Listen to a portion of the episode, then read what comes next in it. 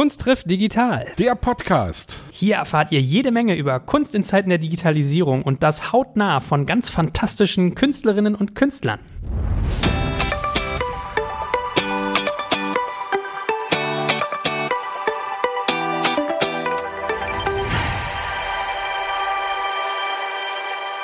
Du bist auch Fußballfan, oder? Ich bin definitiv Fußballfan. Richtig dolle und freue mich heute über den Gast, den wir haben. Habe mich lange schon drauf gefreut. Ja, ich mache mir nicht nur Freunde damit, aber ich bin Leipziger, RB Leipzig, da hängt mein Herz. Und das übrigens wirklich schon von Anfang an, muss ich ehrlich sagen. Also schon als die noch vierte Liga gespielt haben, war ich im Stadion und habe das verfolgt.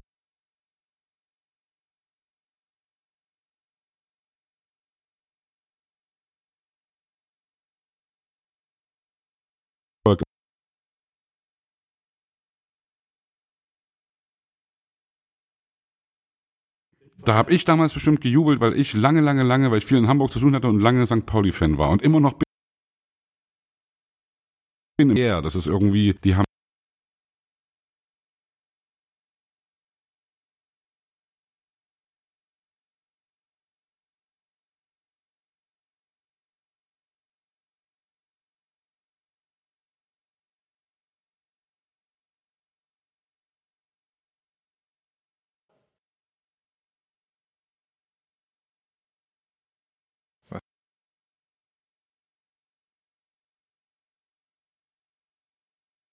Also, äh, wie du ja schon gesagt hast, mein Name ist Dennis Aogo, ich bin 33 Jahre alt, bin jetzt so im Spätherbst oder im Winter meiner Karriere sozusagen.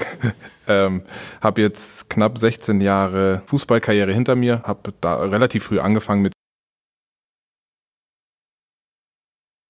zehn jüngsten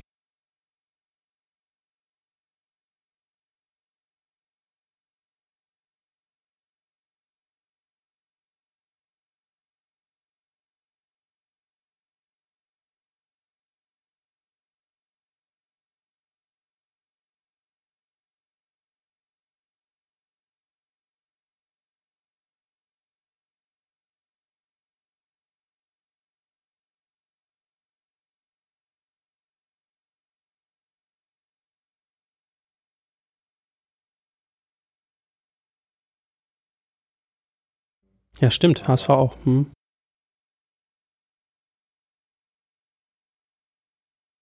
Wer war damals Trainer bei Freiburg, als du da warst? Ich kann ah, sagen, ja. der war doch gefühlt okay. zwei Jahrzehnte fast naja, da, oder? Naja. Ja, ich habe mir äh, vorgenommen, hier seinen Nachfolger auch mal bei uns in den Podcast einzuladen. Den finde ich großartig. Ich mag den total, ja. Mhm.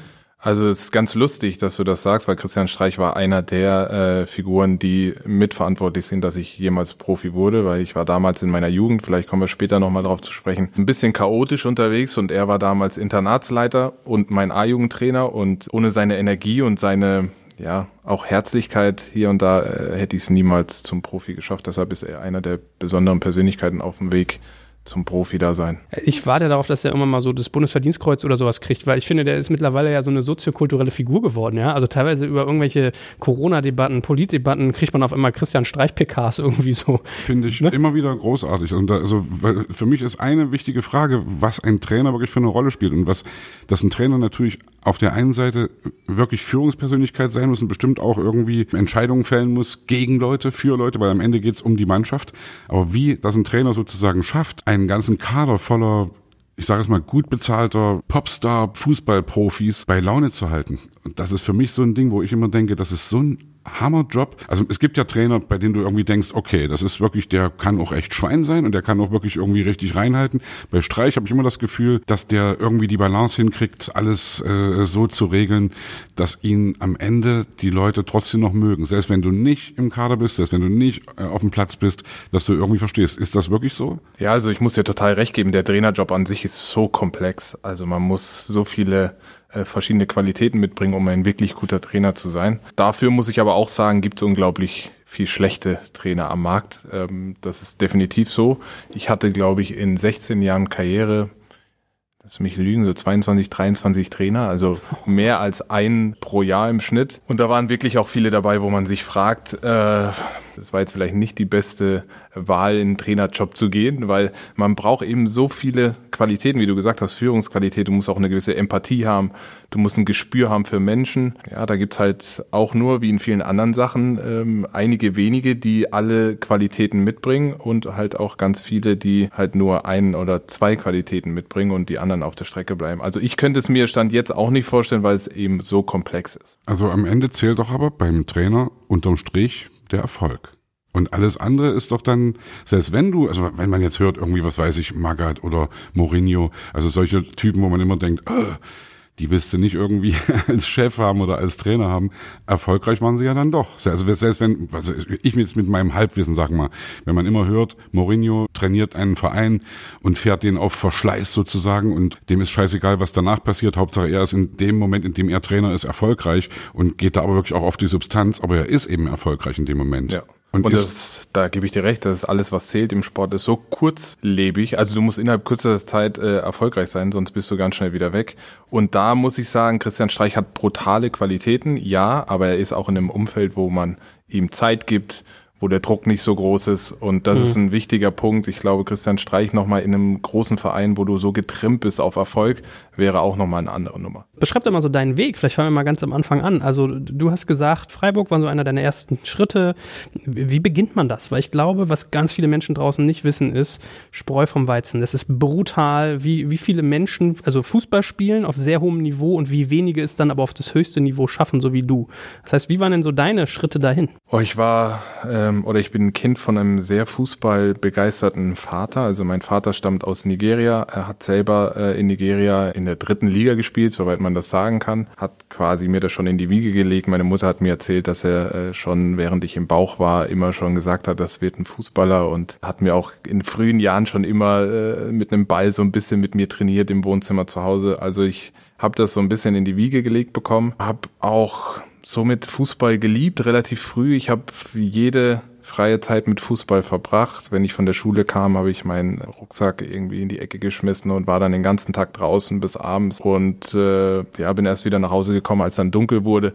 Also ich war schon extrem Fußball verrückt von Anfang an, habe aber gerade in den Anfängen auch keine, ich hatte nicht das beste Fundament sozusagen, um Profi zu werden. Meine Eltern haben sich früh getrennt mit 13 bin dann äh, mit meinem Vater gezogen, das heißt, habe dann eine Zeit lang bei einer Gastfamilie gelebt, weil mein Vater arbeiten musste, bin dann mit 15 in ein Fußballinternat gekommen, also ich war relativ früh weg von Familie, von Freunden, von meinem sozialen Umfeld, hatte eigentlich nie richtig so ein Umfeld, wo mir Halt gegeben hat und habe dann eben in der Internatszeit dann auch äh, Phasen gehabt, wie ich vorhin gesagt habe, die ein bisschen chaotisch waren, weil ich nach Halt gesucht habe, weil ich eben mein soziales Umfeld nicht gehabt habe und deshalb waren die Anfänge schon extrem schwierig. Also es war jetzt nicht so der ideale Weg, den vielleicht andere hatten. Also bei mir waren da schon sehr viele Steine im Weg. Aber du hast gewusst, was du wolltest von Anfang an. Das, ich glaube, das ist ja der Punkt, ja. Also wenn ich das mal ich bezogen zu mir gehe, also ich äh, habe gerade mit meinen Eltern jetzt zum Muttertag, haben mein Bruder, meine Schwester, wir, wir haben zu dritt meine Eltern besucht, die beide noch echt fit sind, mein Vater 84, meine Mutter 79. Wir haben darüber gesprochen, dass ich mit 15 Jahren aus einer Familie, die eigentlich aus der klassischen Musik kommt, dass ich damals gesagt habe, ich will Schlagzeug lernen, ich will eigentlich Popmusik machen. Und meine Eltern haben die Hände über den Kopf zusammengeschlagen und haben gesagt, mach doch lieber was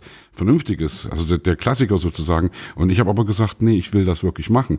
Und das ist, glaube ich, das Wichtigste, dass du weißt, was du willst, weil du, wenn du irgendwas willst, bist du in dem, oder hast du die Chance, in dem wirklich überdurchschnittlich gut zu werden. Das stimmt, da gebe ich dir recht. Bei mir war es aber eher so, dass ich wirklich den Spaß im Vordergrund hatte in frühen Jahren. Ich habe erst relativ spät für mich erkannt, dass der Weg zum Profi da ist am Anfang war es wirklich so, dass ich Fußball einfach geliebt habe an sich, den Sport. Und hatte nicht direkt so im Kopf, dass ich Profi werden konnte. Es war irgendwie noch so weit weg. Als 14-, 15-Jähriger war es extrem weit weg für mich. Und diesen Ehrgeiz und diesen wirklichen Willen, dann Profi zu werden, habe ich erst später entwickelt. Hast du wie ich als Teenager zu Basa auch Zora geguckt? Ja, klar.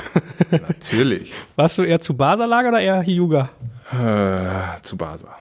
Da, da ist das doch auch so, oder? Dass man so, der liebt das und deswegen ist man gut drin. Also das ja. ist so, was ich erlebt habe. Aber was hat dir denn dann Halt gegeben? Wenn du gesagt hast, du warst ein junger Mensch, dem irgendwie das Fundament, die Basis manchmal fehlte, die Stabilität. Was war es für dich dann, dass du das sozusagen in, in geordnete Bahn gekriegt hast? Christian Streich. Echt? Vorhin angekündigt. Okay. Also natürlich nicht nur er allein, aber das Fußballinternat hat mir Halt gegeben. Ich bin mit 13 von Karlsruhe, wo ich aufgewachsen bin, nach Mannheim, weil mein Vater da gearbeitet hat äh, bei den Amerikanern. Habe dann zwei Jahre bei der Gastfamilie dann immer mittags gegessen, Schule, Hausaufgaben da gemacht die übrigens, das ist ganz witzig, eine richtig deutsche Familie war, die sehr viel Schlager gehört hat. Und komischerweise ist es so, dass ich bis heute eine gewisse Affinität zu, zu Schlager, also ich höre das gerne einfach. Es ist jetzt nicht so, dass ich jetzt einen Künstler habe, den ich super cool finde, aber ich höre das immer noch gerne und ich glaube, ich vermute einfach, dass es aus der Zeit kam, weil ich zwei Jahre lang eigentlich den ganzen Tag, wo ich bei der Gastfamilie war, Schlager gehört habe. Also das nur mal so nebenbei. Das würde man jetzt auch nicht denken, wenn man mich sieht, dass ich Schlager ganz cool finde, aber gut.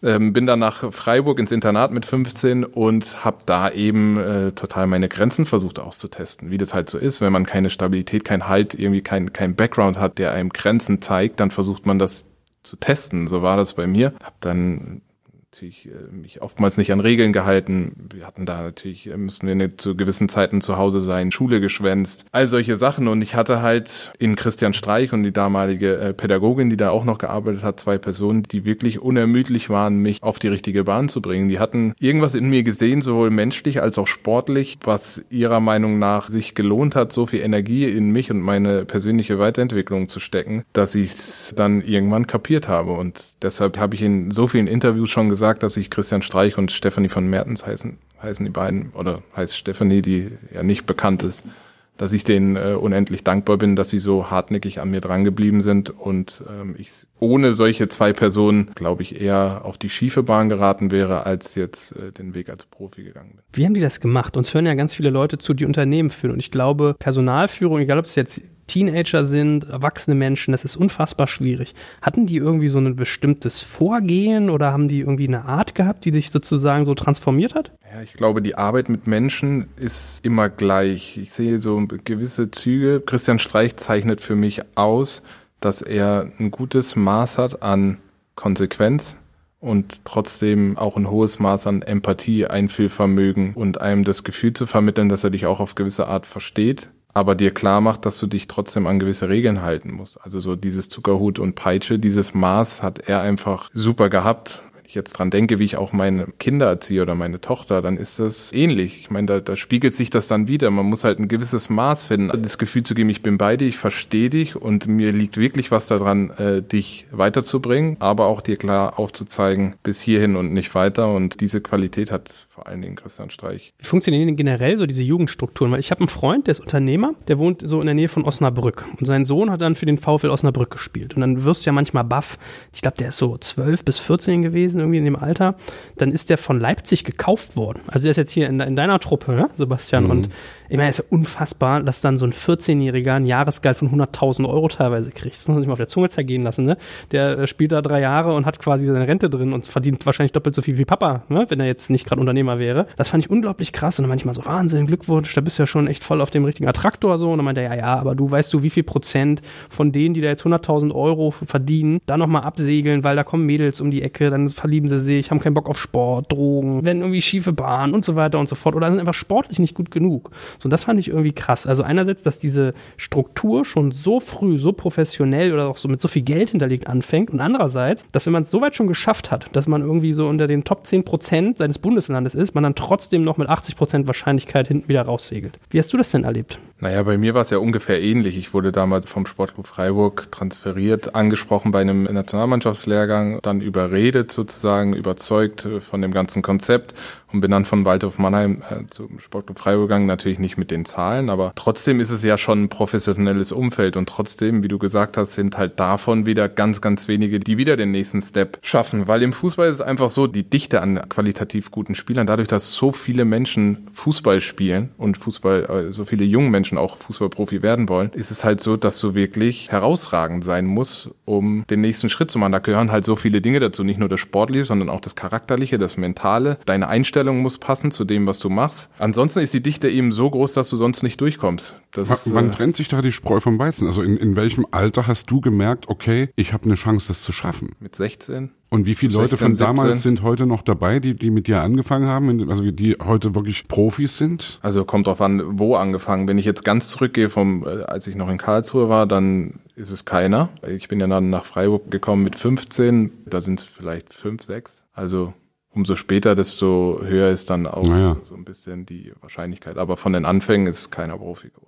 Was war der Preis, den du dafür gezahlt hast? Auf was hast du verzichtet? Was hat dieses Leben von dir abgefordert? Immer wieder äh, Wohnortwechsel und auch Städtewechsel. Begleiterscheinungen sind dann natürlich, dass Freundschaften nicht mehr existieren von damals, weil klar, man hat dann mit den richtig guten Freunden dann noch mal ein Jahr und vielleicht auch mal zwei oder drei.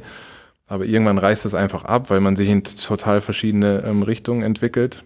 Das heißt, Freundeskreis ist einer der höchsten Preise. Familie, das ist für mich persönlich der größte Preis, den ich bezahlt habe, weil äh, ich seit 13 weg von zu Hause bin eigentlich und man sich durch die Distanz auch so ein bisschen entfremdet fast schon. Ich habe am Existenzminimum, sage ich mal, bin ich aufgewachsen und meine Geschwister haben jetzt auch nicht die Möglichkeit, mich immer besuchen zu kommen. Und dann ist es so, wenn zwei Schichten dann aufeinandertreffen, Vielleicht hast du das ähnlich damals erlebt, aber wenn man erfolgreich wird, dann kommt natürlich auch das Scheinwerferlicht. Hast du und, ganz und, viele Freunde auf einmal? Ja, ich ja, aber ihr müsst verstehen, meine Familie lebt ja das Leben weiter, was sie haben und ich versuche und habe gerade in den Anfängen extrem versucht, meine Familie zu unterstützen, auch finanziell. Aber die werden natürlich auch immer wieder darauf angesprochen. Wenn ich im Scheinwerferlicht stehe und die leben aber noch das gleiche Leben weiter, dann werden die immer damit konfrontiert und das ist auch für die nicht einfach. Man kriegen die halt Kommentare, ja, was macht ihr noch hier? Dein Bruder ist doch quasi Superstar, warum hilft er euch nicht? Und dann wird man halt innerhalb der Familie auch oft damit konfrontiert, weil ich lebe quasi oben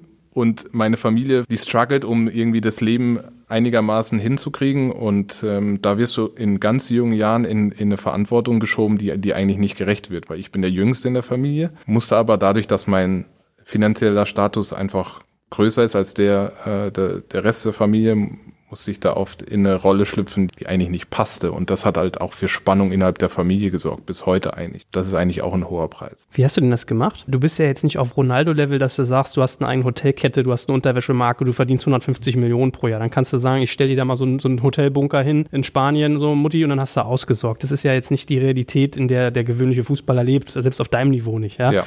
Aber ich weiß nicht, was, was macht man denn dann? Geht man dann hin und zahlt quasi seiner ganzen Family eine, eine Art von Gehalt oder bezahlt man seinem Vater so ein Managementgehalt, weil der einen unterstützt? Oder sagt man irgendwann, nee, wir müssen das hier echt cutten, ich verdiene meine Sachen, ihr eure? Also ich wüsste nicht, wie ich damit umgehe, ehrlich gesagt. Ja, ist auch extrem schwer. Also das war auch ein Prozess. Als junger Mensch habe ich immer wieder geholfen. Also zum Beispiel habe ich mit der ersten, das werde, das werde ich nie vergessen, mit der ersten Zahlung, die ich bekomme, also Signing Fee sozusagen, ähm, habe ich die Schulden meiner Geschwister und meiner Familie bezahlt. Und dann ist es halt ein schleichender Prozess. Dann hilft man mal hier, mal da, mal da. Und irgendwann habe ich dann aber auch gemerkt, dass es irgendwie ja, ein Fass ohne Boden ist Richtig. und dass man auf andere Art versuchen muss zu unterstützen. Aber es ist nicht einfach. Da gibt's glaube ich, nicht den perfekten Weg. Ich unterhalte mich da auch ganz viel mit, mit Kollegen, äh, die auch oftmals sind die, die Migrationshintergrund haben, wo halt die Diskrepanz so extrem groß ist zwischen Leben auf Existenzminimum und Leben in Fülle, sage ich jetzt mal. Da einen Weg zu finden, ist extrem schwierig und ich muss sagen, bis heute habe ich da nicht die Superlösung gefunden, weil ich, ich habe total Verständnis auch für die andere Seite, weil ich weiß, wie sich das anfühlt. Aber man kann halt, wie du schon richtig gesagt hast, wenn ich es könnte, würde ich sagen, hier, Betrag X, ihr seid alle durch, viel Spaß. Aber das ist nicht so und deshalb muss man da einen Weg finden, der einigermaßen passt für ja, beide. Das, das Witzige ist, also ich denke ja, dass es wirklich viele Parallelen gibt zwischen deiner Karriere und meiner Karriere oder allgemein zwischen Fußballprofi werden oder eben in der Popmusik irgendwie es zu was zu bringen, ja. Dass du sozusagen bekannt bist, dass dich, dass die Leute denken, oh geil, jetzt der hat es irgendwie geschafft sozusagen. Und ich habe damals meinen Eltern, als sie daran gezweifelt haben, welchen Weg ich gehen will, die am liebsten gehabt hätten, na, wenn du schon Musik machst, mach doch wenigstens klassische Musik. Das ist dann was Handfestes, weil meine Eltern eben aus der klassischen Musik kommen, meine Geschwister auch dahin gegangen sind. Und ich habe meinen Eltern damals gesagt, wenn das funktioniert bei mir, dann kaufe ich euch irgendwann mal eine Insel, irgendwie in der Südsee oder irgendwie so, ja. Und dann ging das eben bei uns los in die erste goldene Schallplatte und die erste goldene Schallplatte habe ich für meine Eltern auch eine machen lassen, irgendwie mit der Inschrift für Cornelia und Peter Krummig, also für meine Eltern. Anstatt der Insel. Am, am Ende ist ja doch was draus geworden, steht dann da drauf so. Und dann habe ich ihnen anstatt der Insel sozusagen irgendwie eine Zwei-Wochen-Reise nach Fuerteventura oder so geschenkt. Und das war schon auch geil, weil das damals eben Anfang der 90er oder Mitte der 90er war, wo meine Eltern, dadurch, dass die Mauer gerade gefallen war, auch irgendwie äh, ein bisschen in der Luft hingen und auf jeden Fall nicht so voll irgendwie ihr Ding weitermachen konnten, was ja vielen Leuten im Osten so ging. Und das war irgendwie so eine Art Geste. Aber ich glaube, Dennis, was du sagst, irgendwie am Ende Natürlich ist das Finanzielle wichtig, aber es was hält denn eine Familie zusammen? Am Ende geht es darum, dass du dich respektierst, dass du füreinander da bist, dass du irgendwie den Halt da suchst und findest, wo du ihn hast. Und das sind ganz andere Qualitäten als in Anführungsstrichen nur finanzielle Dinge. Natürlich ist das Finanzielle wichtig. Und wenn, wenn irgendjemand sagt, Geld ist mir egal, dann ist das total bescheuert, weil das kann nur jemand sagen, der es hat. Wenn du kein Geld hast, ist es dir eben nicht egal. Mhm. Und das ist, glaube ich, genau der Punkt, wo du dann irgendwie dich vielleicht sogar, du, du kannst dem gar nicht gerecht werden, was irgendwelche Leute in dich reinprojizieren oder, oder vielleicht sogar auch von dir erwarten, weil sie eben der Meinung sind, du bist sowieso irgendwie hier der schwerreiche Multimillionär mhm. und du kannst irgendwie deine ganze Familie und allen Leuten, wie du eben sagst, ich stelle dir mal hier so ein Hotel und dann hast du ausgesorgt. Das geht nicht. Und selbst wenn es ginge, es wäre ja auch beschämend. Und das finde ich auch immer so ein Ding, dass man echt aufpassen muss. Also ich bin echt so ein Typ, ohne Scheiß. Wenn ich mit Freunden unterwegs bin oder so, ich schmeiß echt gern Runden, aber merk manchmal auch, dass man da tierisch aufpassen muss, dass du nicht hier so den Gönner raushängen mhm. lässt, so, so. Und das ist nämlich auch dann echt kacke. Mhm. Aber hol mich mal in eure Welt mit rein. Also du hast ja auch sofort gesagt, wenn man berühmt wird und erfolgreich hat man sofort ganz viele Freunde. Die Amis sagen, glaube ich, mal Golddigger dazu, ne? So Goldgräber ja. gibt es dann ganz viele. Also bei, bei so Popstars auf richtig krassem Niveau ja immer so Groupie und dann wollen die hier irgendwie ausgehalten werden und so weiter und so fort. Wie war denn das bei euch beiden so? Oder vielleicht auch bei dir? Also, meine, Dennis, du bist ja, deine Frau war ja auch schon hier, ja? Ist ja irgendwie äh, Influencerin da kann man ja auch ganz schnell den Eindruck gewinnen. Also ich habe mich dieses Mal gefragt, ob es irgendwie so eine Riege an Weibsen gibt, so die hottesten aus dem Ort, die sich immer in irgendwelchen so P1-Diskos oder so treffen und versuchen, Fußballer abzugrasen. Das ist ja so, diese, so, diese Klischees hat man ja sogar schon im Kopf, also ertappe ich mich dabei. Das heißt, das kann man ja auch ganz schnell von außen denken, dass das sehr viel Oberflächlichkeit ist und so weiter. War, war das bei euch so? Habt ihr das wie beide gemerkt? Das ist einmal die Pop-Ecke und einmal die Fußballecke, dass man sagt, okay, jetzt sind ein paar Nullen mehr auf dem Konto, jetzt ist irgendwie Sichtbarkeit da und zack, äh, geht's auf einmal los, dass alle mich hier angaben? Also es ist schon einfacher insgesamt, gerade jetzt, wenn, wenn man jetzt darauf zielt, Mädchen kennenzulernen, vor allen Dingen in meinen Anfängen. Ist schon auch cool, weil als junger Mensch ist es ja auch spannend und. Hey, das war für mich eigentlich einer der Gründe. Hey, wa wa warum willst du denn irgendwie Musik machen? Du willst auf der Bühne stehen und willst dann irgendwie, klar war das ein Grund mit ja. irgendwie zu sagen, hey geil, du bist dann hier irgendwie der Larry, der irgendwie eben da ganz andere Chancen hat, ja. Also gerade wenn man aus einem Umfeld kommt, wo man nicht so viel hatte damals, dann genießt man es umso mehr, wenn man es dann auf einmal hat. Ne? Im Nachhinein würde ich mir sagen, okay, hm, es war vielleicht hier und da ein bisschen zu viel. Aber das ist ja der Grund, dass das, was einen antreibt, zumindest war es bei mir dann so auch ein Schritt weit die Chance in eine andere Welt. Ne? Man sieht immer so viel im Fernsehen und wie die leben und da und das will man irgendwie auch haben. Und wenn man das dann hat, dann versucht man das auch zu genießen. Und da gehören natürlich so, du hast sie Groupies genannt, äh, auch dazu. Wenn man dann mal in Clubs ist, feiern und so, dann genießt man das auch. Dass man das Gefühl hat, dass man begehrt wird und dass man bewundert wird. Das ist ja schon auch was man irgendwie gerne hat. Ich glaube, das Gefährliche ist, dass das Gefährliche ist, glaube ich, wenn du die Sache wirklich nicht reflektierst, wenn du das wirklich ernst nimmst, wenn du wirklich denkst, die meinen ja dich. Weil die meinen ja am Ende nicht dich als Person, sondern die meinen am Ende dein Poster oder eben deine öffentliche Figur. Ja, das rauszukriegen für sich selbst, gerade wenn du jung bist, das ist total schwer. Das ist ein Prozess, oder? Also ich, bei mir war es ein Prozess. Unbedingt. Also bei mir war es so, wenn man sich jetzt wirtschaftlich alles leisten kann, dann verliert es irgendwann auch an Wert. Also Natürlich ist es geil, eine super Karre zu fahren, fahre ich heute noch, finde ich, finde ich super. Aber es befriedigt mich lange nicht so, wie, wie man denkt. Das, ist viel kurzfristiger. Also am Ende bringt sich auch nur von A nach B. Aber du musst es irgendwie auch mal gehabt haben, um es verstehen zu können. Und das ist eben im Prozess, oder? Auf jeden Fall. Also als es bei uns losging, wir waren ja immerhin schon über 20, als bei uns wirklich der richtige Teenie-Popstar-Wahnsinn abging, ja. Und wenn ich das rückblickend betrachte, wenn ich heute irgendwie Interviews von damals sehe und wir, wir haben so ein Konzert gemacht in Leipzig, 94 war das. Das war wirklich eigentlich der Peak äh, unserer Karriere, also Mitte der 90er, wo wir wirklich äh, eine Tour hinter uns hatten, wo wir jeden Abend vor 10.000 kreischenden Leuten gespielt haben und dann als Abschlusskonzert in Leipzig auf dem Marktplatz so ein Free-Konzert gemacht haben. Und das haben wir mitschneiden lassen. Da gibt's heute ein Video, also auch mit Backstage und so. Ey, da siehst du wirklich fünf Nasen, die irgendwie junge Kerle sind, die denken, sie sind unsterblich und die Welt liegt dir zu Füßen. Und du hast dir das Gefühl, das geht immer so weiter. Und das ist eben genau der Irrtum. Und ich glaube, dieser Prozess sozusagen zu merken, ey, das ist eigentlich alles eine Mickey-Maus-Welt und du bezieh das bitte nicht persönlich auf dich, das musst du lernen. Und wenn du das nicht lernst, machst du, glaube ich, echt einen Fehler. Und ich bin mir sicher, dass wir damals auch an der Uhr gedreht haben und rumgeflogen sind. Ich kann eine Story erzählen kurz. Das war hier in Berlin. Wir waren in irgendeinem Hotel und unsere Promoterin damals nahm mich zur Seite und hat gesagt, ich sag mal, hast du gerade mitgekriegt, wie du die Kellnerin behandelt hast? Und ich gesagt, nee, habe ich überhaupt nicht mitgekriegt. Und dann sagte die mir, dass das eben echt scheiße war, dass ich irgendwie, ohne das Böse zu meinen, sondern weil ich eben in diesem Film war, irgendwie so ein, mach mal, Satz irgendwie gemacht habe, ja, wo ich echt gedacht habe, oh fuck, das ist ja echt nicht lustig und dann ich froh war, jemanden zu haben, der mich darauf hingewiesen hat, weil das hast du ja selten. Du ja. hast ja dann immer nur Leute, die sagen, oh geil, ja, du bist der Beste und du bist der Tollste und natürlich willst du das auch hören, aber dass du dann Leute hast, die dir sagen, pass mal auf, Alter, bleib mal hier auf dem Teppich und dreh mal nicht an der Uhr, das ist, glaube ich, das Ding, wenn du solche Leute hast, weil du vorhin sagst, von Freunden, die du eben auch verlierst auf diesem Weg, ja, weil du eben vielleicht auch nicht damit umgehen kannst, dass dir Leute dann schmerzliche Wahrheiten ins Gesicht ballern, das ist wichtig. Und da bin ich dankbar, dass ich das sowohl familiär als auch freundschaftlich als auch wir innerhalb der Band haben. Entschuldige jetzt für den Monolog, ja. Also wir, wir, wir haben damals immer gesagt, wir brauchen die Bleigewichte an den Füßen, da, dass wir sozusagen nicht abheben und nicht durch die Gegend fliegen, ja. Aber du fliegst durch die Gegend, wenn du erfolgreich bist und wenn dir jeder sagt, dass du der tollste, wohlriechendste, bestaussehendste, bestsingendste Typ äh, bist, dann gibt es Momente, wo du dann denkst, ach, könnte ja was Wahres dran sein. Darf ich dich mal was fragen, was vielleicht unhöflich kommt? Was mir bei dir immer auffällt, ist, du hast sehr viel so teure Marken, mit denen du dich umgibst.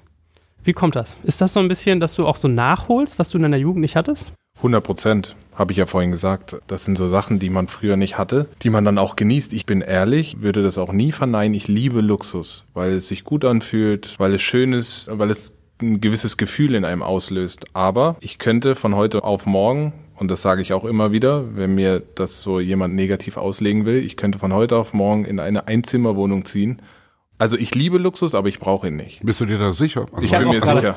Es ist Downgraden ist immer scheiße. Ich bin mir also sicher. Also wirklich, ich, da bin ich mir wirklich sicher. Ich kann auch in die schäbigsten Hotels gehen, was auch immer. Ich will es nicht, aber ich wüsste, wenn heute irgendwas passiert, ich wäre nicht gefährdet, dass naja. ich äh, in eine tiefe Depression fallen würde. Ich wollte gerade sagen, ich sehe hier so ein RTL-Format auf dich zukommen. Herr Ogo, ich habe da was gehört. Wir wollen jetzt mit Ihnen mal hier so Back to Earth ein Ding machen. Ja, okay. Nee, ich verstehe aber, was du meinst. Also du hast recht mit dem Downgraden, es geht mir auch so. Wenn man mit Hotels oder so, wenn man einmal dran geschnuppert hat, das sagt man auch bei uns als Unternehmer. Wenn du äh, Kunden einmal was wegnimmst, was sie gehabt haben, also ein Feature in deiner App oder sowas, finden die immer scheiße. Ich glaube, es ist auch eine Altersfrage. Ich denke, dass du auch als junger Mensch, äh, wenn du dann irgendwie mit einem Interrail-Ticket irgendwie durch die Gegend ziehst und dann irgendwie in Jugendherbergen schläfst, das machst du als 15, 16, 17 17, 20-Jähriger, aber das machst du eben als 50-Jähriger nicht mehr. Und das finde ich auch überhaupt nicht äh, ehrenrührig oder so. Diesen Satz, den fand ich eben entwaffnend geil. Irgendwie, ich liebe Luxus, ja. Das, das würde ich so gar nicht sagen. Also natürlich ist es geil. Natürlich ist es hammermäßig, wenn du irgendwie in, in ein richtig schickes Hotel kommst. Und natürlich ist das wie singt Westernhagen, geiler ist schon, als in der Gosse zu liegen. Ja, und das mhm. stimmt. Und das ist natürlich ist so. wirklich wahr. Aber ich weiß nicht, ob ich von heute auf morgen irgendwie so wieder runtergraden könnte. Also es ist nicht, ich, ich bin, glaube ich, keiner, der irgendwie den Luxus lebt oder so. Ich, ich fahre kein dickes Auto, braucht das auch nicht mehr. Ist das dann eher ein bisschen peinlich oder so, ja. Aber das ist vielleicht dann auch so ein Wesenszug, mit dem ich auch überhaupt nicht kokettieren will und ich das auch niemandem vorhalte. Am Ende erwartet man es ja auch von Leuten, die irgendwie mhm. glänzen und die irgendwie da oben stehen, wie die Amis, die ihre Goldketten zeigen und sagen, hey Leute, danke, das habe ich von euch. Und das, da haben wir als Deutsche vielleicht ein bisschen auch ein Problem. Das Einzige, was mich immer wundert, ist, warum es dabei nicht mehr Understatement gibt. Also ich finde, man kann Luxus haben, ohne dass man es allen aufs Brot schmieren muss. Also ich finde zum Beispiel, no offense, bei dir liegt gerade Louis Vuitton, aber das ist zum Beispiel, Louis Vuitton ist so eine Marke, ein Portemonnaie liegt hier auf dem Tisch. Das ist so simpel, weißt du, was ich meine? Ich habe so das Gefühl, es gibt so Marken, so Gucci, Louis Vuitton, Versace, wo, man, wo sehr viel so rausgetragen wird. Und dann gibt es so andere. Aldi, Netto. Genau. Nein, aber nimm mal sowas wie Porsche Design zum Beispiel. Wenn man sich mit Porsche Design beschäftigt, weiß man, das ist auch irgendwie fucking teuer und da steckt Engineering drin und so weiter. Das sieht auch teuer aus, aber es schreit einen nicht so an. Aber gut, ich. Äh, aber das ist auch, äh, wenn man so aufgewachsen ist wie ich, ich habe so viele Jahre meine Knochen hingehalten. Also wenn ich mir was Teures kaufe, will ich auch, dass man sieht und dass es jeder weiß.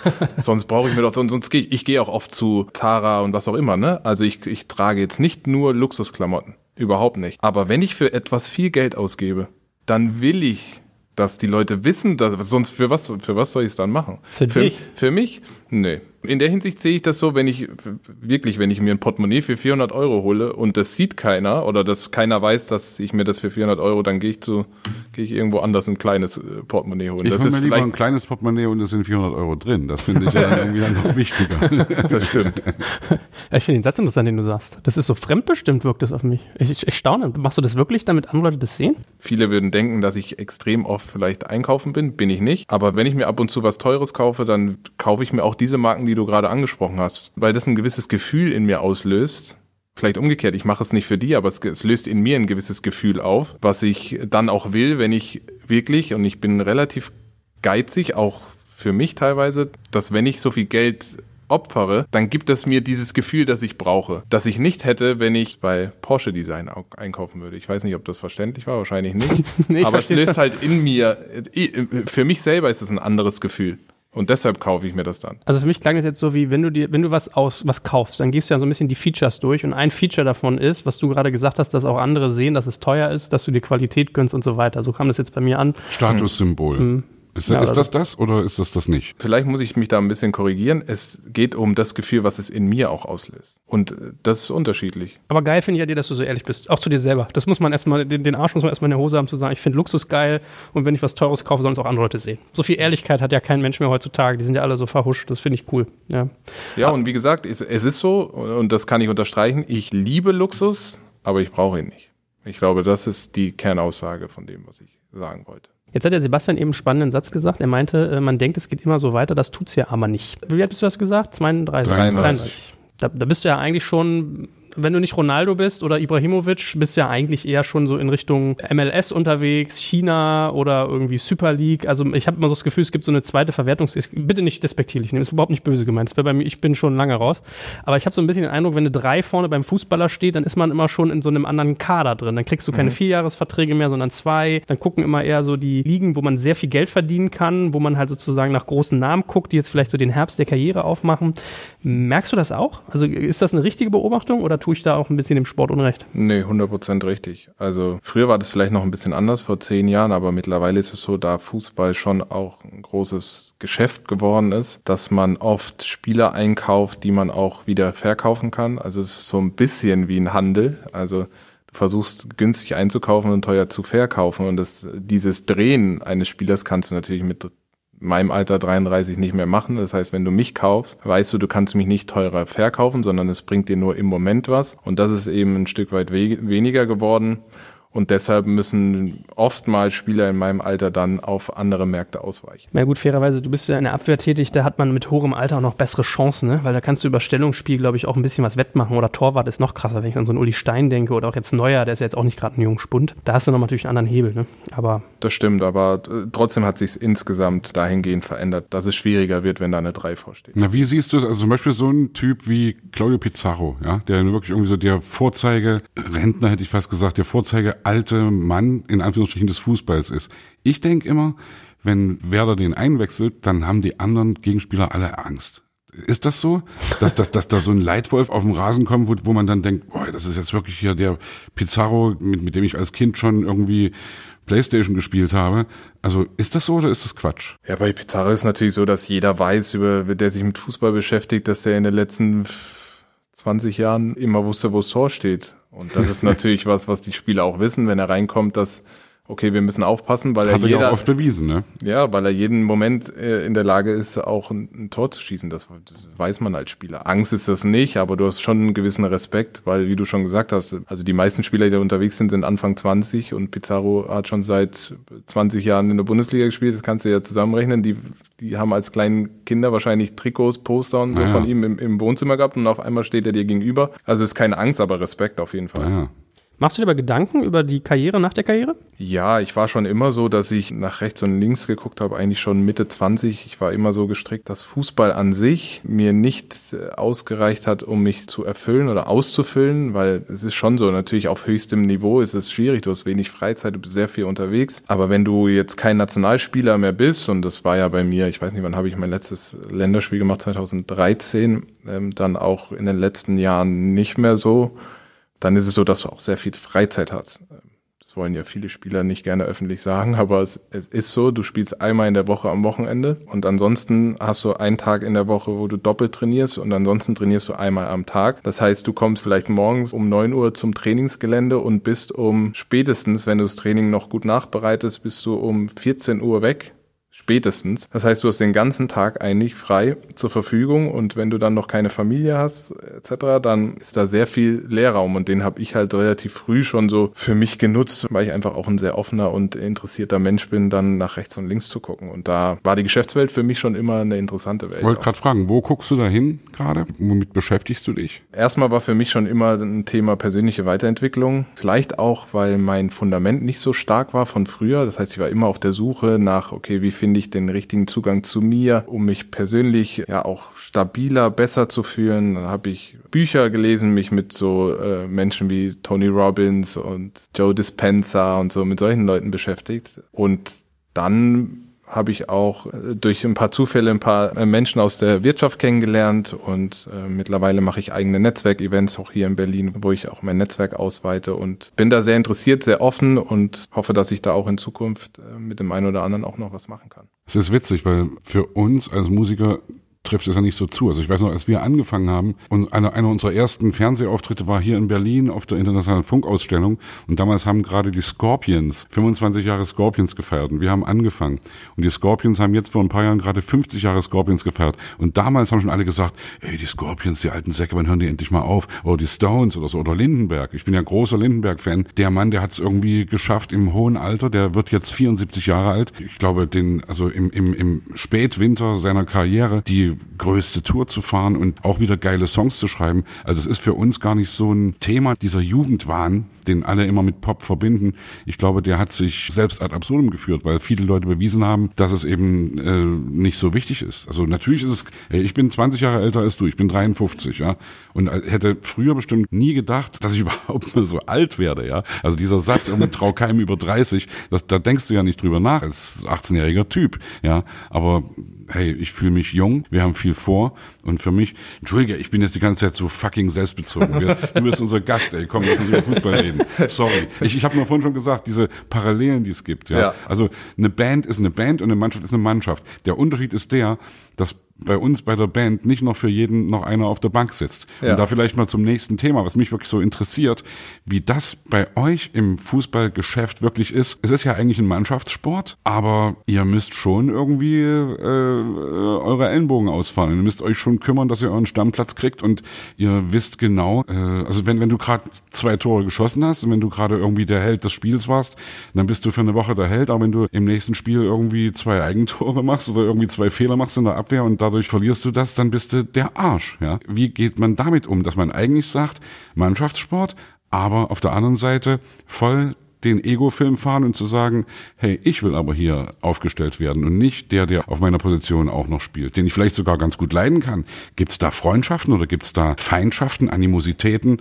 Also Konkurrenz gibt's auf jeden Fall. Ja, also es ist nicht wie auf Klassenfahrt. Also so kann man sich das nicht vorstellen. Der Konkurrenzdruck ist sogar extrem hoch. Natürlich hat man auch Freundschaften innerhalb einer Mannschaft, äh, aber sind schon extrem wenig. Also ist schon eher so eine, so eine Zweckgemeinschaft. Trotzdem muss man einen Weg finden, dass man füreinander für das gemeinsame Ziel auf dem Platz dann Vollgas gibt. Aber wie du schon richtig gesagt hast, Fußball ist halt so, du musst immer wieder funktionieren. Und äh, du kannst dir, klar, wenn du einmal ein super Spiel hast, dann kannst du ein bisschen durchatmen eigentlich, weil du weißt, okay, die nächste Woche bist du auf jeden Fall wieder wieder äh, auf dem Platz. Und vielleicht kannst du dir dann ein schwächeres Spiel leisten, aber es ist schon so, dass wenn du zweimal schlechter spielst, dann bist du eigentlich raus, weil äh, der hinten dran wartet, der hinten dran macht Druck, der wird gut trainieren. Und man darf nicht nur die Spiele sehen, du musst dich eigentlich jeden Tag im Training auch beweisen, weil im Training fängt schon an hast du einen Tag, wo du schlecht bist, kein Problem, aber der Trainer sieht das. Hast du zwei Tage, drei Tage, dann wird der Trainer am Ende der Woche fragen, sag mal, was ist los mit dir? Du hast mir die Woche überhaupt nicht gefallen. Ich überlege,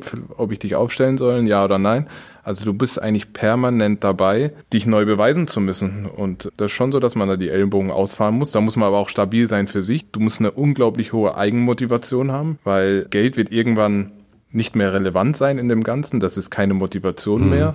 Äh, sondern du musst auch so ein bisschen einen hohen Anspruch an dich selbst haben, damit du dich immer wieder auch an dein Limit pushst. Und hast du dich dabei beobachtet, dass du, um es mal ganz hart zu sagen, über Fehler anderer freust aus deiner eigenen Mannschaft, damit du nachrutschen kannst? Das ist lustig, dass du das ansprichst, weil ich habe das schon mit ein paar Kollegen gehabt, wie die Situation zum Beispiel ist, wenn du auf der Bank sitzt. Wie reagierst du dann, mit dem Ergebnis auf dem Platz. Weil einerseits willst du, dass die Mannschaft erfolgreich ist, andererseits willst du nicht, dass sie top spielt, ohne dass du dabei bist. Ja, wenn das dein Linksverteidiger, der für dich gerade draußen ist, gerade irgendwie dafür sorgt, so, dass, dass ein Eigentor passiert, sagst du dann, hm, äh, ja, äh, irgendwie gar nicht so ungeil. Oder wie? Also das ist jetzt wirklich eine doofe. Also nee, eine, die ist ja? nicht doof, die ist total berechtigt und es ist ein Wechselbad der Gefühle. Es ist wirklich so. Also einerseits wünschst du dir natürlich, dass der, der für dich spielt, äh, nicht überragend spielt, weil du natürlich im nächsten Spiel oder bestmöglich im Spiel dann auch noch dabei bist. Andererseits willst du natürlich das mannschaftliche Erfolg. Also du bist manchmal schon hin und her gerissen, gebe ich offen zu, weil keiner wünscht sich, wenn du nicht dabei bist, dass die Mannschaft top spielt, weil dann heißt ja, wir brauchen dich eigentlich nicht. Naja, also. naja. Ich wundere mich ja fast, wenn ich, ich bin ja Unternehmer und wenn ich jetzt hören würde, meine Firma würde jetzt so funktionieren, dass jeder Mitarbeiter um 14 Uhr weg ist, dass man eigentlich nur äh, quasi einen großen Leistungspunkt hat pro Woche, wo man die Leistung sieht und gleichzeitig man gar kein Interesse hat, dass es dem, also der Gemeinde soll es nicht zu gut gehen, aber gerade gut genug. Ja, das ist doch, da wundere ich mich fast, dass es so gut funktioniert. Also da fragt man sich fast, also da merkt man immer wieder den Trainer, wie schwierig das sein muss, eine Mannschaft so hinzukriegen, dass einer für den anderen sich irgendwie reinhängt und dass man dem den Erfolg gönnt und dass das irgendwie funktioniert. Muss doch ja. unglaublich tough sein. Ja, also es ist sehr schwierig, auf jeden Fall. Aber es ist schon so, dass man ein Stück weit auch Einzelsportler ist im Fußball, weil keiner offenbart ja auch Schwächen schon so ein bisschen Testosteronsport. Keiner würde jetzt sagen, boah, dieser Druck wird mir jetzt im Moment ein bisschen zu viel oder ich habe Ängste, dass ich nicht so perfekt. Darüber redet ja keiner in der Kabine, sondern es ist einfach nur, boah, wie geil sind wir, ich habe eigentlich keine Angst, soll doch kommen, wer will. So keiner will irgendwelche Schwäche zugeben. Ja, aber aus den Gründen auch, weil wenn du Schwäche zeigst, ist das ja die Chance ja für deinen Konkurrenten, deinen Platz irgendwie zu, krau zu klauen. Ja. Deshalb äh, ist nicht ganz so einfach. Was ich manchmal so mitkriege, wenn ich Fußballspiele sehe und danach die Interviews, also der Trainer legt fest, fest, du machst ein Interview und du aber nicht. Ist das so? Oder nee. wer, wer legt das fest? Also die Presseabteilung. In ah, der Regel okay, ist es so, okay, dass die ja, ja die, die sehen ja das Spiel, die, die sehen den Verlauf und je nachdem, ob es gut oder schlecht lief, meistens wenn es gut lief, dann werden die Torschützen vor die Man Kamera. Of the Match.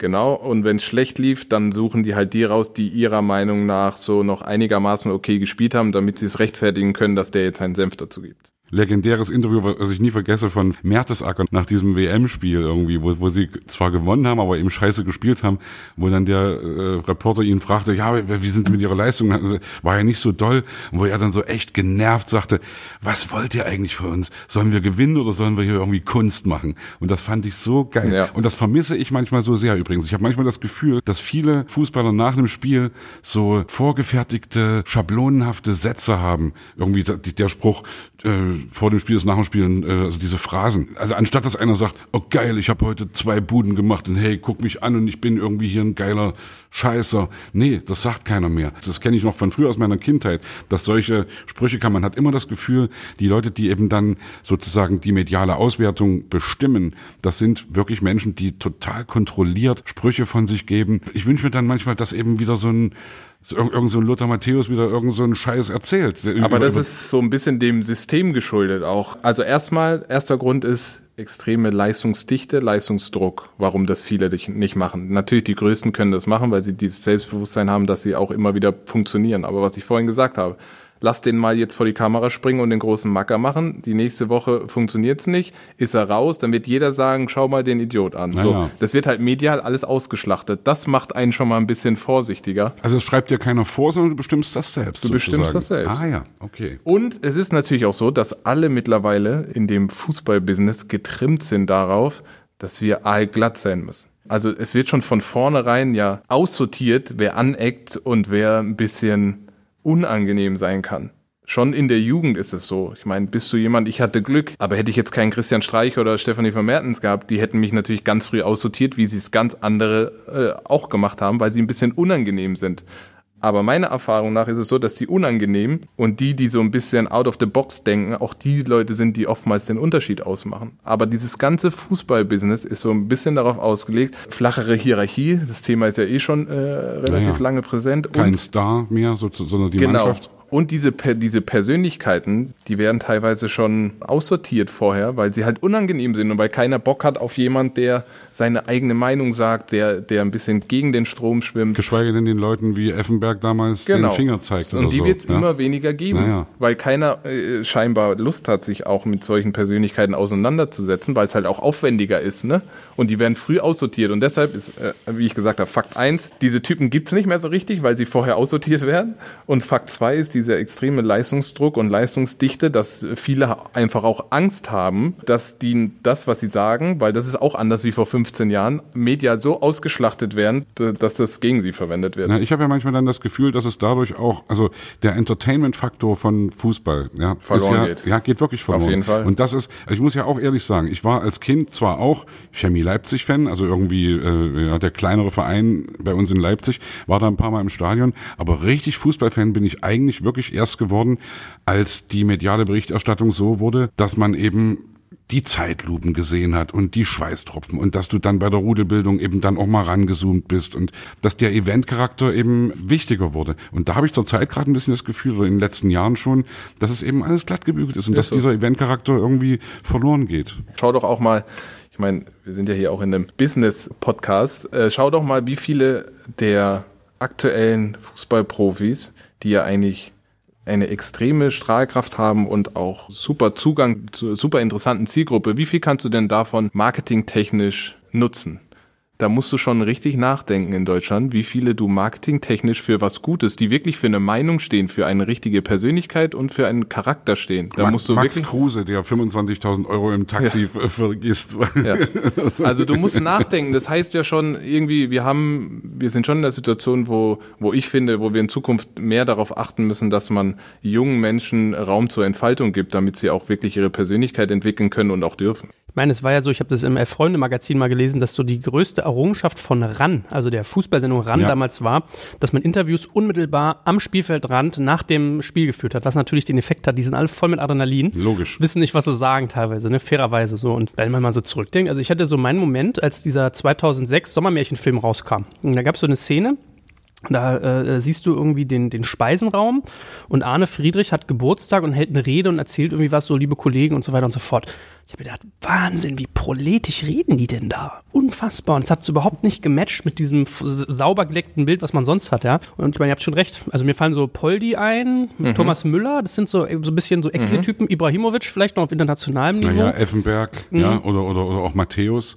Dann kommt schon lange gekauft, ja, der Schiri ist gekauft. Also das, das, wollen wir natürlich auch sehen, ja. Und schau mal, das sind alles Leute, wenn du jetzt auf Instagram gehst, jetzt die machen wenig, aber die sind trotzdem, die haben alle Millionen Follower und eigentlich könntest du da ein paar rauspicken, mit denen du richtig gut arbeiten könntest, wenn da mehr Personality wäre auch. Aber es ist einfach mittlerweile wirklich sehr glatt gebügelt alles. Weil man sich nicht traut.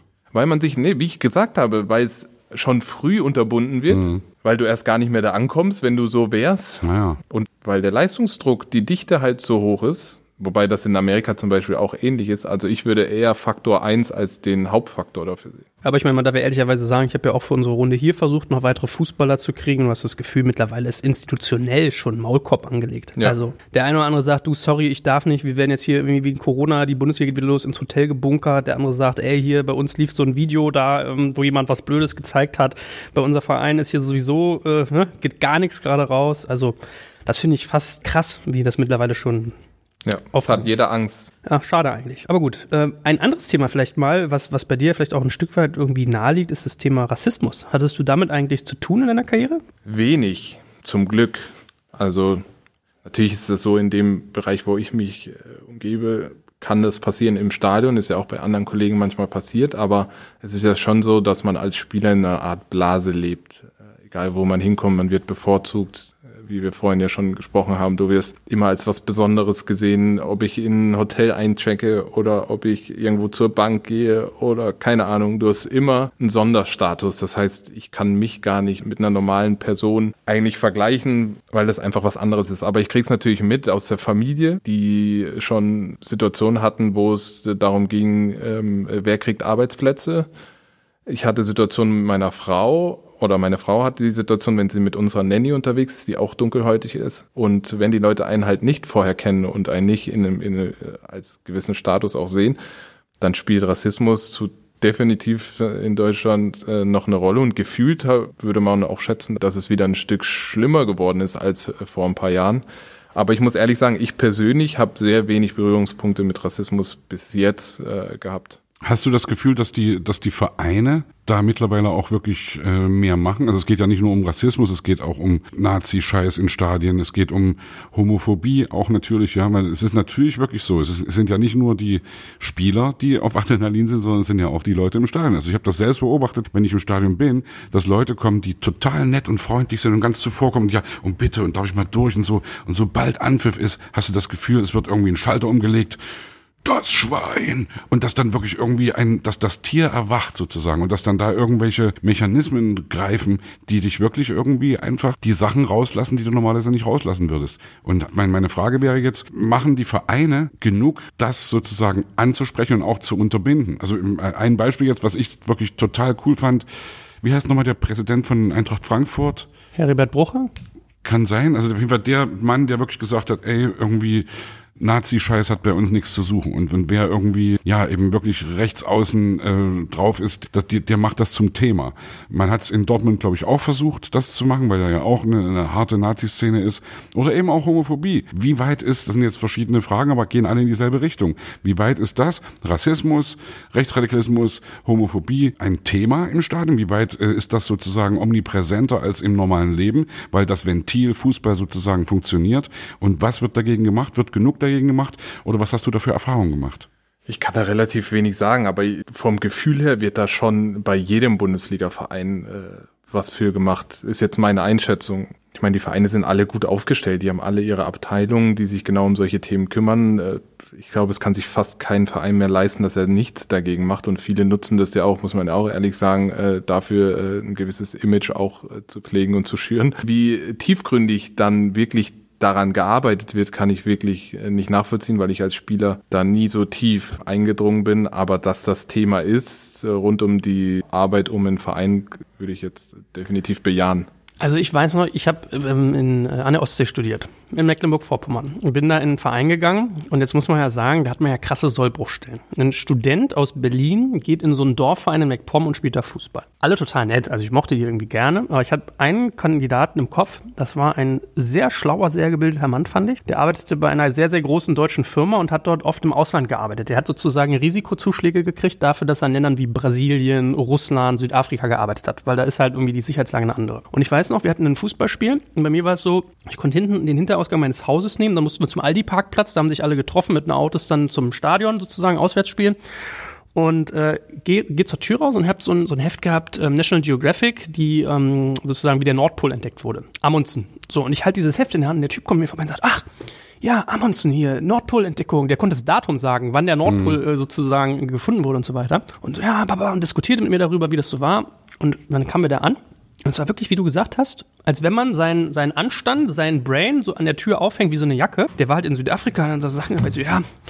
Südafrika ist ja total das geile Land, ne, wenn nur die Neger nicht wären. Mann, das ist so geil. Da dachte ich so, hä, was ist mit dem los?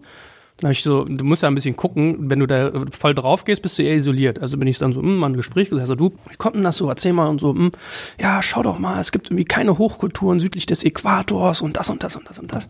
Und saß ich da und dachte, krass, so ein gebildeter Mann, der die Welt gesehen hat, der schlau ist, der führen kann, der irgendwie äh, sozusagen mit so Zeitung zu tun hat, selbst bei dem versteckt sich so ein Kack. Und dann frage ich mich, wie muss es, also jetzt kann man ja vielleicht mal jetzt eine Frage zu gießen, um jetzt nicht auch wie bei Sebastian in Monologe zu verfallen.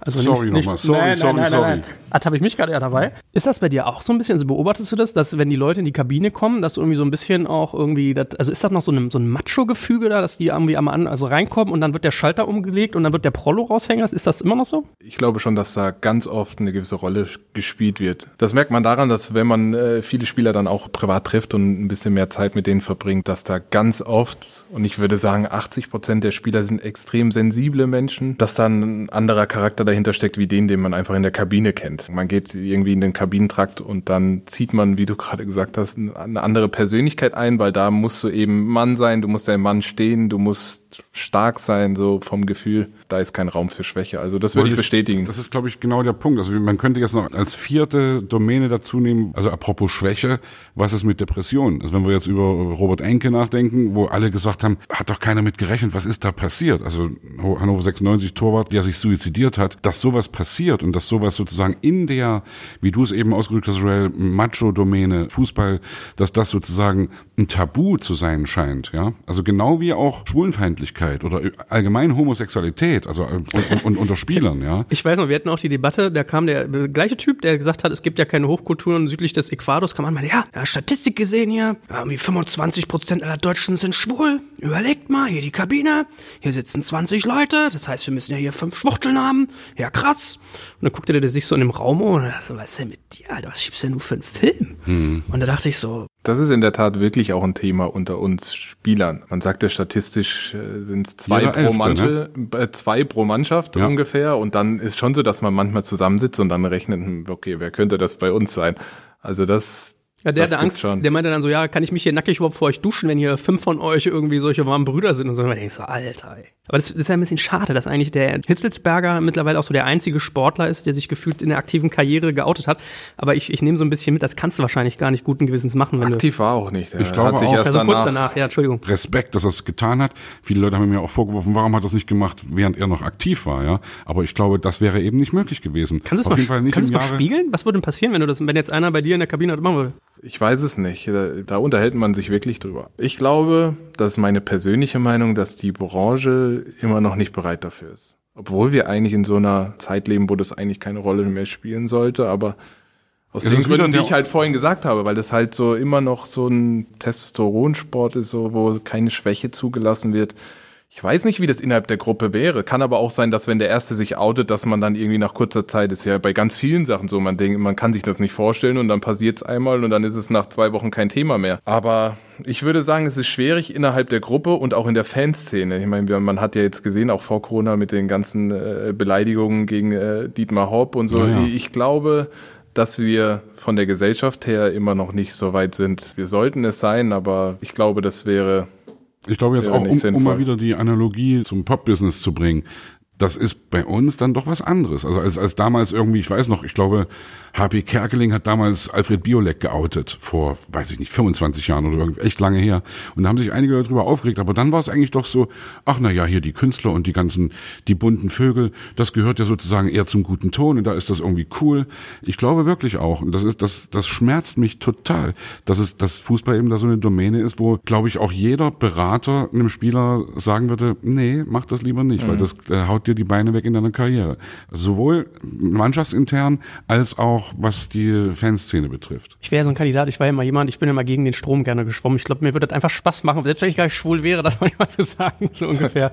Aber man Ja, wenn du damit, wenn du dann Ja, bist- bereit bist, äh, dafür bezahlen, äh, zu bezahlen, dass deine Karriere dann Knick macht, das ist ja dann genau die Überlegung, die du dann hast. Aber man überlegt schon oft, also wie furchtbar das sein muss, wenn man so lange so eine Rolle spielen muss und das verstecken muss. Also da würde ich nicht gerne in der Haut stecken, um ehrlich zu sein. Also für mich war sehr augenöffnend, wenn man sich mal so Fernsehserien anguckt, wie dieses äh, Queer Eye, was ja gerade durch die Naja. Decke geht auf Netflix und dann siehst du da Wahnsinn, wie die leiden und wie die, was, was für Ängste die ausstehen, das nur ihren eigenen Verwandten zu sagen, ja. Also die, das klingt immer, als wenn dann irgendwie eine andere Volksgruppe wäre, ist es ja nicht. Das stimmt in der Aber Tat. ist doch schön, dass es sowas gibt jetzt. Ja? Also Ich glaub, das kommt jetzt. Ich denke, ich hoffe das auch und bin mir da auch sicher. Also man, man denkt das ja Im manchmal. Sport, glaube ich, ist eine Frage, aber Ja. gesellschaftlich, glaube ich, nimmt das gerade an Breite zu. Das ist die Frage, wenn wir jetzt über Corona das als Thema nochmal kurz mit einfügen. Ich fürchte ja, dass dadurch jetzt wieder Abgründe zum Vorschein kommen, die wir schon überwunden geglaubt Ich haben. glaube auch, wir denken immer, wir sind so eine überentwickelte Spezies, aber ganz Yeah. oft, wenn es in extreme Momente kommt, sieht man, dass wir doch am Ende nicht so weit sind, wie wir denken. Na, ich habe was Interessantes gesagt bekommen jetzt mit Corona und das hat eine, eine Bekannte von mir gesagt und da hat die echt recht.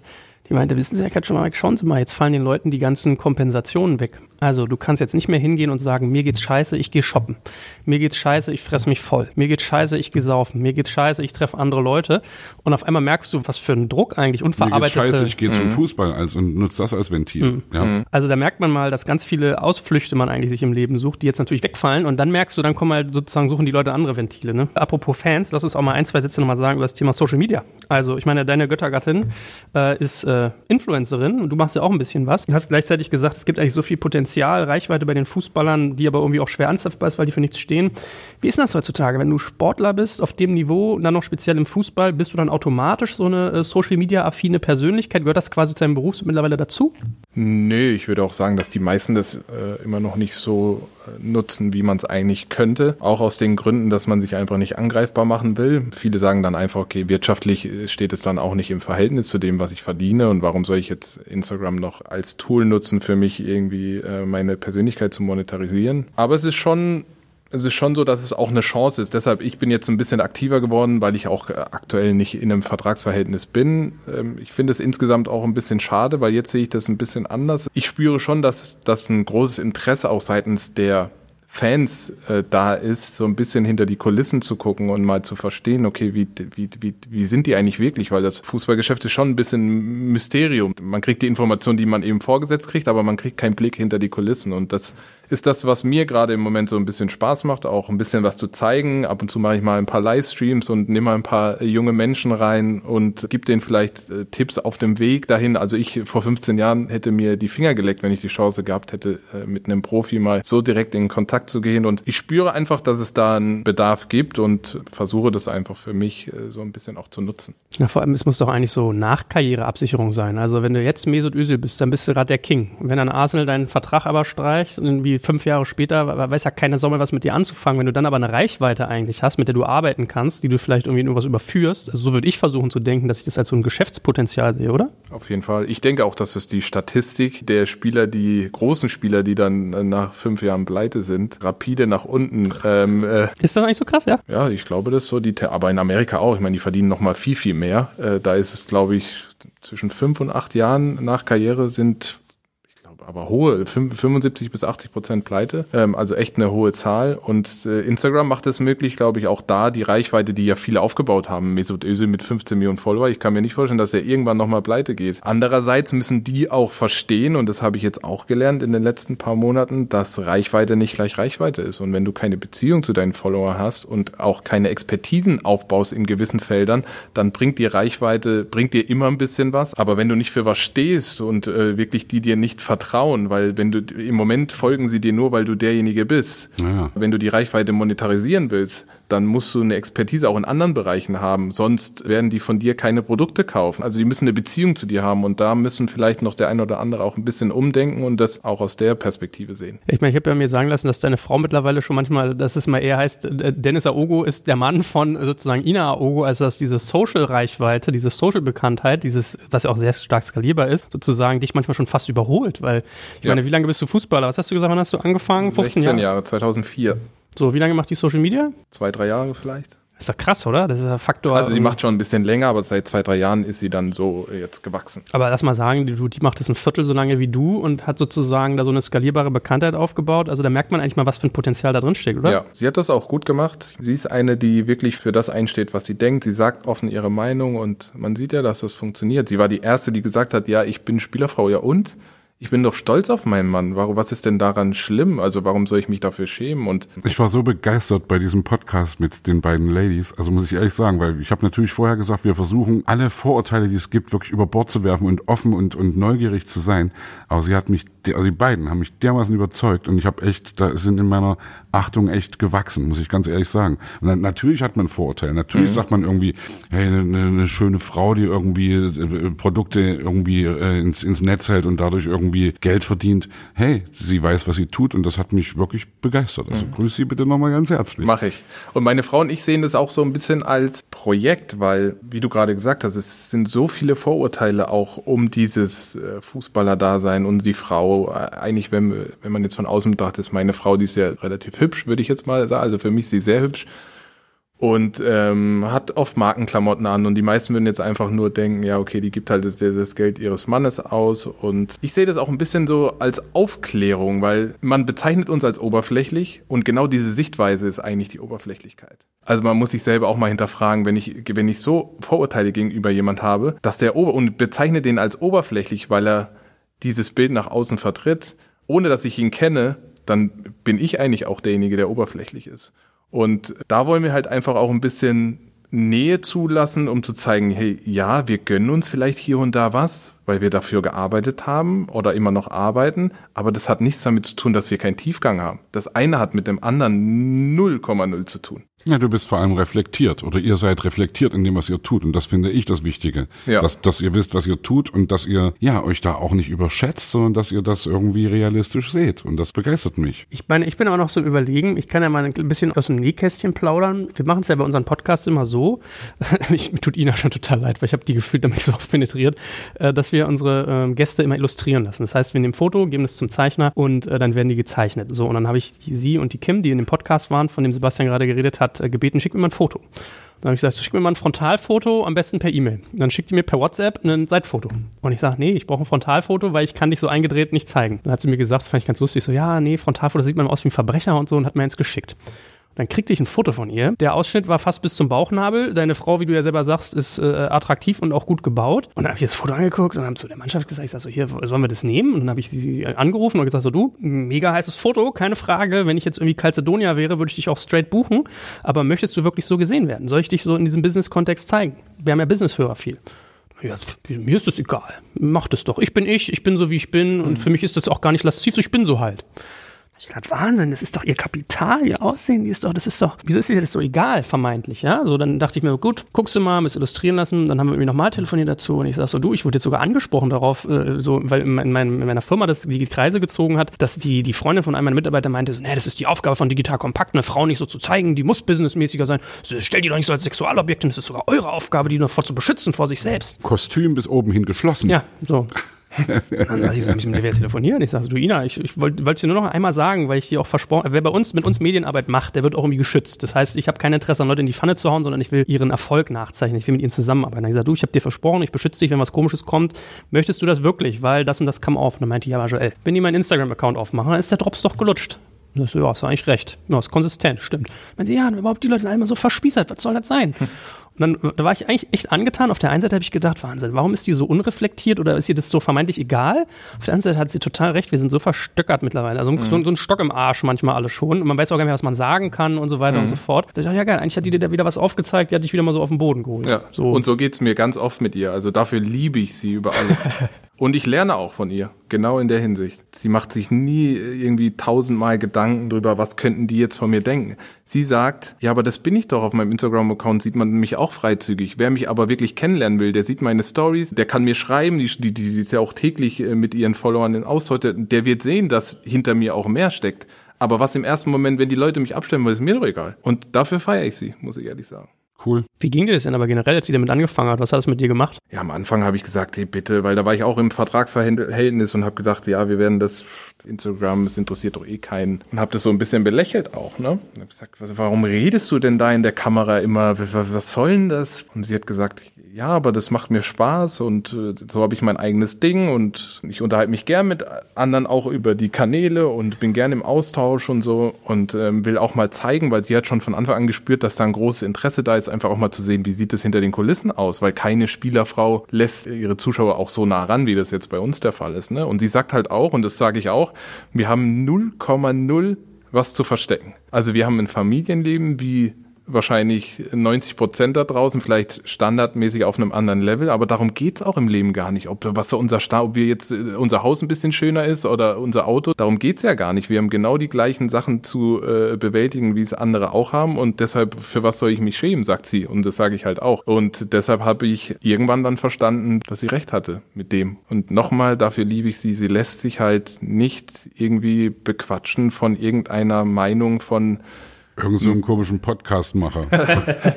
nee, auch ich habe ja versucht, sie zu beeinflussen, aber sie hat da ihren Kopf und sie sagt, nein, warum denn? Ist doch nichts Schlimmes dabei. Soll jeder das machen, was ihn glücklich macht und das macht mir Spaß und warum soll ich das nicht machen? Ich tue ja niemand weh. Und da hat sie recht. Trotzdem hat es am Ego auch gekratzt, als es so hochging und du merkst so, wow, ich habe so lange an der Karriere gebastelt, bei ihr gehen die Zahlen durch die Decke. 0,0, weil am Ende des Tages geht es ja auch nicht nur um Instagram. Instagram ist ein richtig cooles Tool und ist riesig geworden. Aber erstens bin ich nicht so ein ego-gesteuerter Mensch. Im Gegenteil, ich freue mich und ich denke, in Zukunft können wir vielleicht auch gemeinsam mit unserer Reichweite was machen, mit ihrer. Da gibt es viele Potenziale, die noch nicht ausgeschöpft sind. Und deshalb bin ich voll an ihrer Seite, unterstütze sie.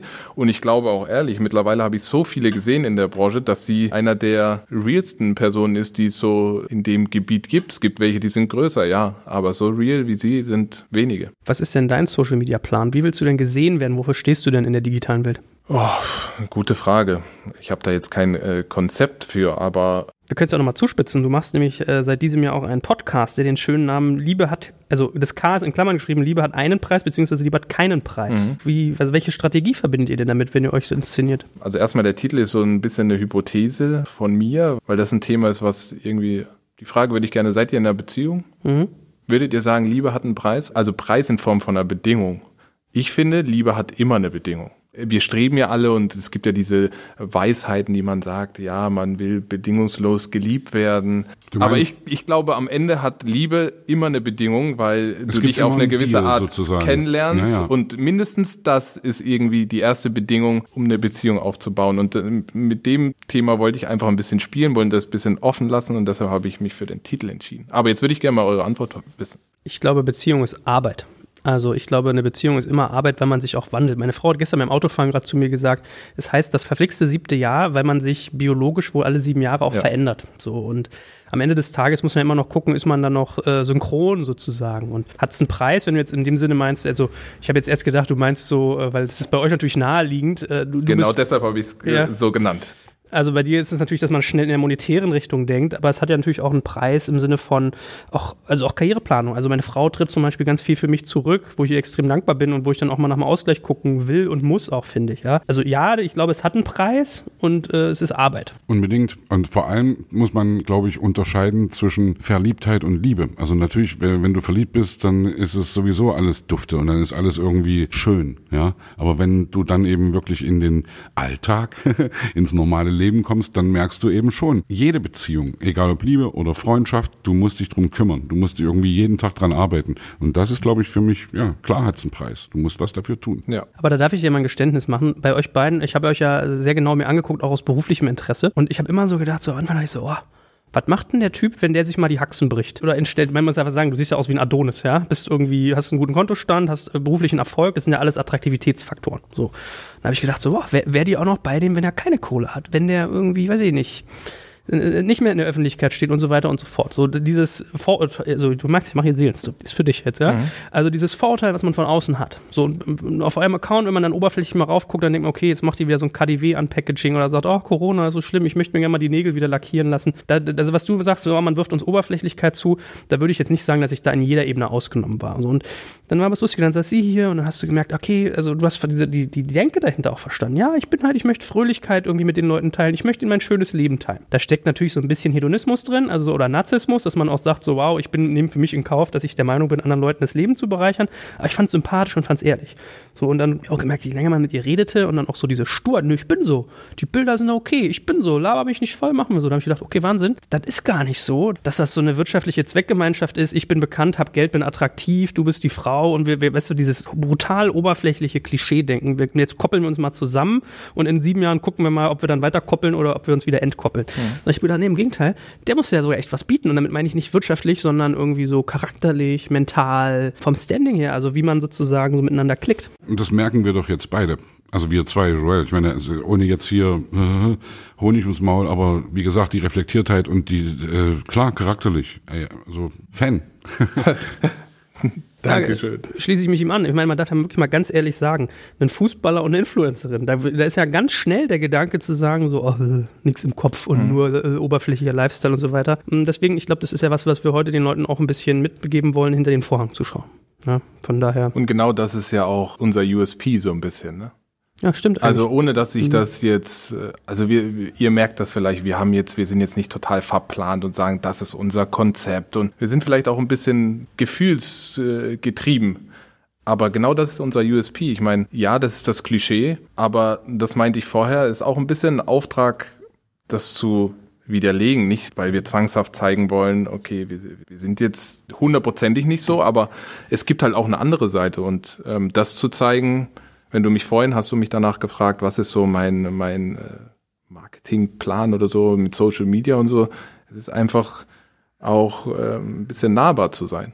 Und das war ich schon immer. Wer meine Karriere, wer mich auf meiner Karriere so irgendwie begleitet hat oder der enger mit mir zu tun hatte, der wusste immer, dass ich eine sehr tiefgründige und nahbare Person bin. Und das will ich einfach so ein bisschen auch zeigen. Schön. Jetzt bin ich, da ich Wirtschaftsonkel bin, sozusagen mir, mir selbst verpflichtet, als, als letztes Thema mit dir vielleicht auch noch mal ein bisschen in so Zahlenmaterial einzutauchen. Also ich würde gerne zum Abschluss noch mal ein Stück weit die wirtschaftliche Seite des Sports mit dir beleuchten, weil ich glaube, was wir auch so in unserem Vorgespräch schon gemerkt haben, da, da passiert ja mittlerweile mit Cash so viel in eurem Sport. Kannst du mir mal so, mich mal aus so, in, so eine, in so eine Innenperspektive mitnehmen? Wie, fühlt sich das denn eigentlich an? Also dieses ganze Geschäft, es geht um Millionenverträge, man hat Berater, es gibt irgendwie, wie gesagt, dieses, was du gesagt hast, Menschen wie Waren Wahres. Das ist ein bisschen Menschenhandel. Ich habe eine Bekannte, die macht HR, die sagt mal, ich bin Menschenhändlerin. Und das ist ja bei euch ganz krass, wenn du sagst, wer mich einstellt, weiß, er kann mich nicht teurer verkaufen. Das muss man sich mal überlegen. Ah, ja. So redest du über dich selbst, was ich total, äh, also ich glaube, es trifft, ja, aber das muss man auch mal als Reflektiertheit haben. Wie fühlt sich dieses Geschäft von innen an, wenn man die Wirtschaftsseite so sieht? Wenn man die Wirtschaftsseite sieht, ist es ein super spannendes Geschäftsfeld, weil einfach so viel Geld in Bewegung ist. Also man kann jetzt da hier hinsetzen, sich hier hinsetzen und sagen, oh, das ist aber alles so furchtbar Menschenhandel. Oder, ah, oder man setzt sich hin und macht sich Gedanken drüber, okay, wie kann man das für sich nutzen? Ich bin eher für das Zweite weil es bringt nichts. Ich selber, ich persönlich werde das Geschäft nicht verändern können. Ich kann dafür sorgen, und das ist auch mein Plan, dass ich all meine Erfahrungen und so weitergebe und vielleicht auch Ratschläge gebe, die nicht nur aus einer wirtschaftlichen Richtung kommen und junge Spieler auch dahin begleiten. Das ist ein Wunsch von mir, das werde ich auch definitiv machen, weil ich glaube, dass ich da eine hohe Expertise habe. Aber ich will mich jetzt nicht beschweren, dass das Geschäft so wie es äh, so ist, wie es ist. Es ist nun mal eine freie Marktwirtschaft, wenn man das so nennt. Ähm, die Zahlen sind utopisch, ja, wenn man sagt 100 Millionen, das wird es nach Corona wahrscheinlich eh nicht mehr so schnell geben. Aber ja, es ist utopisch und man kann vielleicht nicht sagen, ein Mensch ist so viel wert, aber am Ende des Tages ist es eine freie Marktwirtschaft und die kann, wenn ein Verein in der Lage ist oder wirklich sagt, das ist es mir wert, für einen Spieler 100, 200 Millionen zu bezahlen, dann muss der Markt das so akzeptieren. Also ich bin keiner, der, der äh, wie jetzt äh, Karl-Heinz Rummenigge gesagt hat äh, oder auch ähm, unser DFL-Chef Seifert, dass wir über eine ähm, Gehaltsdeckel nachdenken denken müssen. Das sehe ich nicht, das sehe ich auch nicht gerechtfertigt, sondern. Zumal ja die Kohle irgendwo ist. Ehe das irgendwelche Funktionäre kriegen, sollen es doch die kriegen, die am Ende dafür sorgen, dass die Leute das mitschneiden, was ihr macht. Ja, also ich meine, in der Startup-Szene, wo ich mich jetzt auch schon ein paar Jahre äh, bewege, äh, reden wir ja auch über brutale Zahlen, die da teilweise investiert werden. Und sagt man da, ist das noch gerechtfertigt? Das ist ein Geschäftsmodell. Aber so ist es im Fußball auch. Ich meine, da sind Großinvestoren da, die pumpen nicht Millionen oder fast Milliarden in einen Fußballverein äh, aus Spaß an der Freude, sondern es ist ein Geschäftsmodell. Und wenn man einen Spieler für 100, 200 Millionen irgendwo hin transferiert, dann glaubt mal, dass da Zahlenmodelle dahinter stehen, die das rechtfertigen. Die interessieren mich. Wie sehen die aus? Was macht so ein Verein für eine Rechnung. Also ich habe ja schon mal gelernt, okay, Trikotverkauf, dann natürlich der sportliche Erfolg, dass dir so ein Lewandowski da 40 Buden irgendwie in der Saison reinknallert und du im besten Fall Champions League, dann hast du Vermarktungsgelder etc.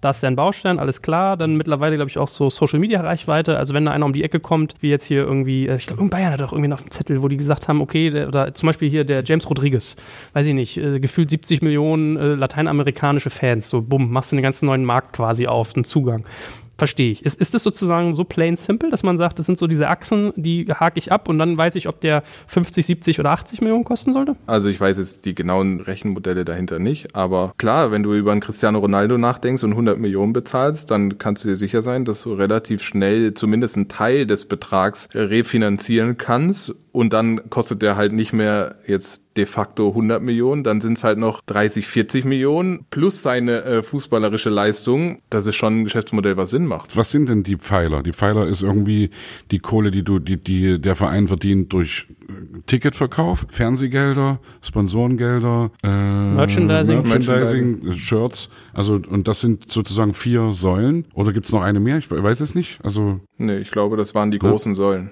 Naja, und das kannst du ja rechnen. Also es ist doch immer, wenn, wenn irgendjemand einen neuen Spieler kauft, allein äh, wenn, wenn dann irgendwie ein Ibrahimovic oder ein, was weiß ich, irgend so ein Superstar zu einem neuen Verein kommt, dann hörst du doch immer wieder, allein die Trikots, die verkauft werden, ist irgendwie der absolute Hammer. Ja, ja und es gibt natürlich auch so Side-Geschäfte. Ich meine, die Vereine, das ist auch ganz viel Brandbuilding, ne?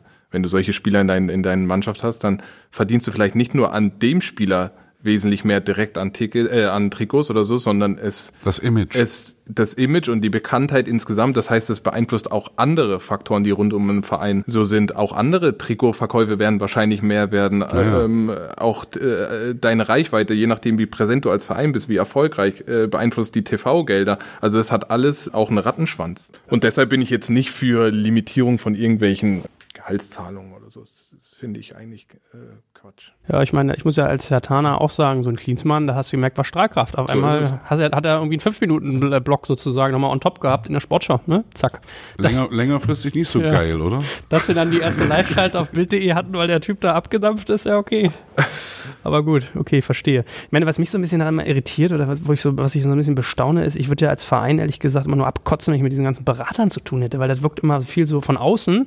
Also ich will jetzt nicht nicht Unrecht tun, aber es wirkt oft so halb sein. Also ich habe immer so, wenn ich mal so Revue passieren lasse, mir ist irgendwie so einem Vorgespräch wieder eingefallen, so Marek Mintal hier von Nürnberg, irgendwie ja so ein wirklich Spitzensportler, da weiß ich, gab es mal so ein Feature, dass den irgendwie ein Autohändler vertreten hat oder ganz viele werden so Neymar von seinem Vater vertreten oder von irgendwelchen so, also oft habe ich das Gefühl auch so ein bisschen arabisch-persische Backgrounds, die dann teilweise schon in den Jugendcamps hingehen, so bei den, was du gesagt hast, deutsche Nationalmannschaft U, weiß ich nicht, 17, U15, U16, dann da irgendwie die Leute schon fast belagern, das wirkt immer so, ist ein bisschen wie bei Immobilienmarkt, dann du hast ja jetzt keinen Titel, dass du sagen kannst, ich mache zehn Jahre Ausbildung oder fünf und dann bin ich irgendwie lizenzierter Spieler, Unterhändler sozusagen. Ja, teilweise gebe ich dir recht, teilweise aber auch nicht. Und das ist im Fußball immer so dadurch, dass es halt so omnipräsent ist, entstehen manchmal Eindrücke, die nicht gerechtfertigt sind.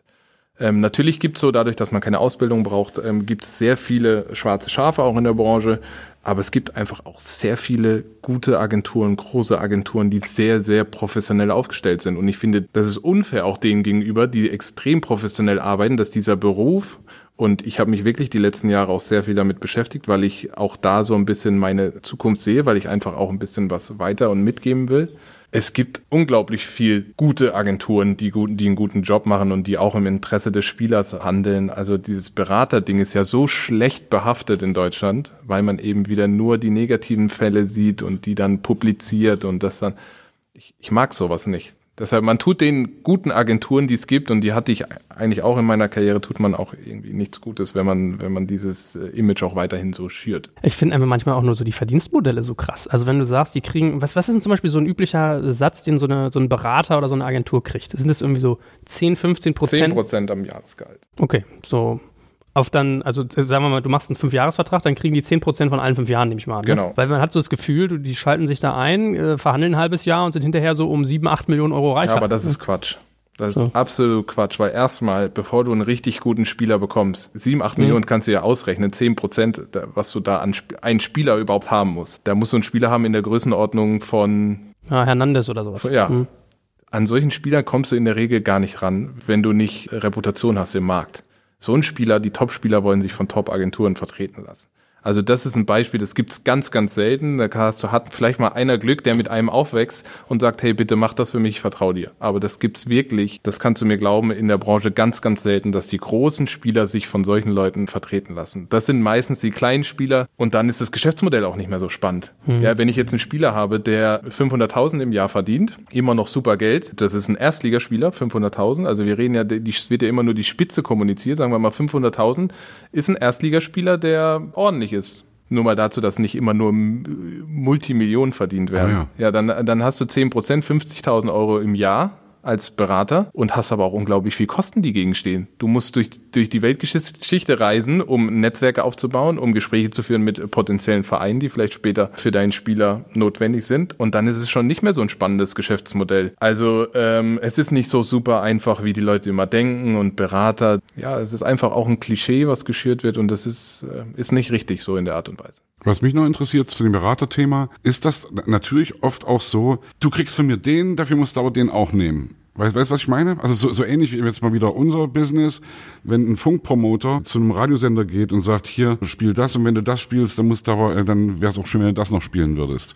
Ja? Also. Gibt's mit Sicherheit, aber da musst du als Berater mächtig sein. Also das kann nicht der äh, Berater, den ich gerade von irgendeinem äh, Erstliga, kleinen Erstligaspieler oder Zweitligaspieler, der nur einen Spieler hat, der kriegt so einen Deal nie durch. Ja. Das können die großen Agenturen machen, die äh, 100 Spieler haben, die auch starke Spieler haben im Markt, auf die die Manager der Vereine auch ein bisschen angewiesen sind, weil sie immer mal wieder aus dem Portfolio der großen Agenturen Spieler jo. brauchen. Dann hast du den Stellenwert zu sagen, hey, aber hilf mir mal hier und das nächste Mal helfe ich dir, da komme ich dir vielleicht dann mal entgegen mit einem Spieler von mir wieder. Sowas gibt's, ja. aber wie gesagt, das können nur die Mächtigen im Markt machen. Ich habe aber ein bisschen getriggert, dich nervt es, ne? Also, dass, dass du da, also hast du da viel Nein, das kommt wieder, ich hasse Vorurteile. wir haben schon, wir haben schon mit ein paar äh, oder wir haben schon ein paar Vorurteile heute besprochen und das ist halt auch ein Vorurteil, wo ich zufälligerweise richtig im Thema drin stecke und ich, ich mag das einfach nicht, weil weil das einfach nicht der Realität entspricht. Wie, was heißt das, du steckst da drin? Wie kommt's? Weil ich auch will, habe ich ja gesagt, ich will auch Spieler begleiten zukünftig und meine Expertise weitergeben und auch äh, in der Persönlichkeit weiterentwickeln. Und deshalb habe ich mich mit dem Thema Agenturgeschäft schon Jahre äh, beschäftigt. Ich habe auch lustigerweise mit einem äh, von einem von einem Major Label äh, im Geschäftsführer schon über Konzepte gesprochen, weil eben Musik und Fußball so viel Synergien haben Ähm, Oliver Minzlaff, also ich weiß gar nicht, ob er es immer noch macht, aber äh, äh, Andrea Berg gemanagt. Ja? Ja. Also Oliver Minzlaff, Geschäftsführer von RB Leipzig, ja. Das ist schon echt witzig, dass da ja, irgendwie. da gibt es sehr viele Ja. Parallelen Ja, auf jeden Fall. Aber deshalb stecke ich im Thema drin und weiß genau, dass es nicht so einfach ist. Und es ist ja schön, wenn ich jetzt nochmal die Möglichkeit hatte, das so ein bisschen aufzuräumen. Und das ist sozusagen dann auch dein Plan, was danach kommt. Unter anderem ja. Jo. Und kannst du uns mal mit ein bisschen an den Verhandlungstisch nehmen? Also, wie ist denn der Verhandlungsprozess? Ich meine, wir müssen ja nicht immer in den, in den Chelsea, Londons und Bayern Münchens dieser Welt irgendwie rumtonen. Aber lass mal irgendwie sagen, was weiß ich, Werder Bremen, Hannover 96, Schalke, Köln. Die gehen auf den Spieler zu oder wissen, die wollen jemanden haben, haben eine Strategie. So, wie, wie läuft das eigentlich typischerweise ab? Wie, wie geht so eine Verhandlung los? Tickern die den Manager an, den Agenten und wenn der sagt, macht Sinn, dann wird geredet oder wie läuft das ab? Ja, in der Regel geht das alles über den Agenten. Also der Spieler kriegt dann von einem Agenten äh, Bescheid, aber ja, er kriegt einen Anruf, sagt, wir, könnt ihr euch das vorstellen? Wir können uns das vorstellen. Okay, dann werden wahrscheinlich äh, bestimmte Budgets besprochen. Wir haben das und das Budget von Vereinsseite. Mehr können wir nicht. Ja, nein. Also es kommt halt auch immer auf die Verhandlungsbasis an. Und die Scouts stehen dazwischen sozusagen. Die Scouts sind die Vermittler. Also es gibt Scouts von großen Agenturen, Scouts, um Spieler zu scouten, Ja. die für die Agentur interessant sind. Es gibt Scouts von Vereinsseite, die für den Verein scouten. Ja. Also Vereine sind ja in der Regel so, die mal, die haben Pläne und sagen, okay, äh, auch ein, zwei Jahre im Voraus und sagen, auf den, den Positionen wollen wir in den nächsten ein, zwei Jahren was machen, weil es sein kann, dass wir den in einem Jahr verkaufen müssen. Dann gehen die Scouts los und gucken auf bestimmten Positionen, ob sie einen interessanten Spieler finden. Und die Scouts ähm, reporten dann an den Geschäftsführer Sport vom Verein und der wiederum ruft dann den Agenten des Spielers an. Okay. Und dann wird halt verhandelt, wie das halt so üblich ist. Umso stärker äh, deine Verhandlungsbasis natürlich als Agent und als Spieler, desto einfacher ist dann auch die Verhandlung. Kannst du uns nochmal, also abschließend vielleicht so ein, also was optimierst du denn eigentlich als Spieler, wenn du in so einer Verhandlung drin bist? Ist, ist es nur Cash? Weil man hat mal ganz schnell den Eindruck, gerade junge Spieler werden so schnell von dem englischen Geld durch die TV-Rechte irgendwie gelockt. Also guckst du nur auf, okay, Summe X, was kriege ich irgendwie an äh, sozusagen Gehalt plus wie viel Euro ist die Ablösesumme, was wiederum auf mein Marketing einzahlt oder gibt es auch noch andere Faktoren? Das ist immer Spielerentscheidung, das muss ich vorab sagen. Es denken ja auch manche, dass die dann getrieben sind oder von irgendwelchen Agentenmeinungen. Nein, kein Agent kann dich irgendwo hinzwingen, sondern es ist immer die Entscheidung des Spielers und der Agent sagt dann halt, wir haben die drei Optionen. Ich persönlich würde aus den und den Gründen sagen, das ist für dich besser, weil vielleicht wirtschaftlich nicht so interessant, aber du hast hier mehr Einsatzchancen. genau. Ja, also. Garantien kriegt Garantie man nie. kriegst du nicht, aber äh, äh, du hast hier mehr Chancen, hier hast du vielleicht ein bisschen mehr Geld, aber wenn du dann ein, zwei Jahre da nicht spielst, ist es langfristig gesehen äh, der schlechtere Deal. Also der zeigt dir eigentlich äh, Optionen auf und am Ende muss der Spieler für sich entscheiden, was er glaubt für sich richtig ist. Und auch wenn dann bestimmte Deals manchmal passieren, wo man sagt, warum macht er das? Ist der eigentlich doof? Dann muss es nicht immer der Agent sein, der da Scheiße gebaut hat, sondern es kann auch einfach sein, dass der Spieler sagt, und es gibt einige, die so ticken, die sagt, nein, ist mir egal, ich weiß nicht, was in Zukunft ist, und das muss man auch respektieren, die Meinung, finde ich. Ich will jetzt gucken, dass ich schnell äh, meine Schäfchen ins Trockene bringe, und deshalb will ich die Option 1 machen, obwohl die vielleicht für mich schwieriger ist. Es gab ja die Story zum Beispiel mit Mario Götze, der, der zu den Bayern gegangen ist, wo er irgendwie dann eben nicht glücklich geworden ist, weil er nicht gespielt Genau. hat. Und das ist, haben, haben wir uns alle immer gefragt, warum hat er das gemacht? Bei Mario ist es so zufällig, weil er ein guter Kumpel von mir ist. Da bin ich auch äh, sehr im Thema. Es ist halt auch so, dass man als Spieler oftmals nicht weiß, was ist der richtige Weg für einen. Keiner kann ihm irgendwelche Garantien geben. Naja. Also egal, wie man sich entscheidet. Bei Mario in der Situation, in er war damals, kann ich ihn zu 1000 Prozent nachvollziehen, weil du eigentlich ein Angebot von Bayern München, das ist eine äh, Once-in-a-Lifetime-Chance für dich und das in deiner Vita. Egal, du weißt halt, wenn ich bei Bayern nicht funktioniere, komme ich von da immer wieder gut weg. Jo. Wenn du aber in ein paar Jahren sagst, scheiße, warum habe ich das nicht gemacht, ist das auch schwierig, weil du musst auch dein Momentum nutzen für dich, weil es kann alles passieren. Verletzungen etc. können dich so weit nach hinten werfen, dass du vielleicht in ein, zwei Jahren die Chance gar nicht mehr kriegst. Und es gibt immer zwei Seiten der Medaille. Und vor allem hast du wenig Zeit. Das ist ja, glaube ich, auch So das Ding. es. Du hast wenig Zeit. Ja, das ist wie gesagt, bei uns ist das anders.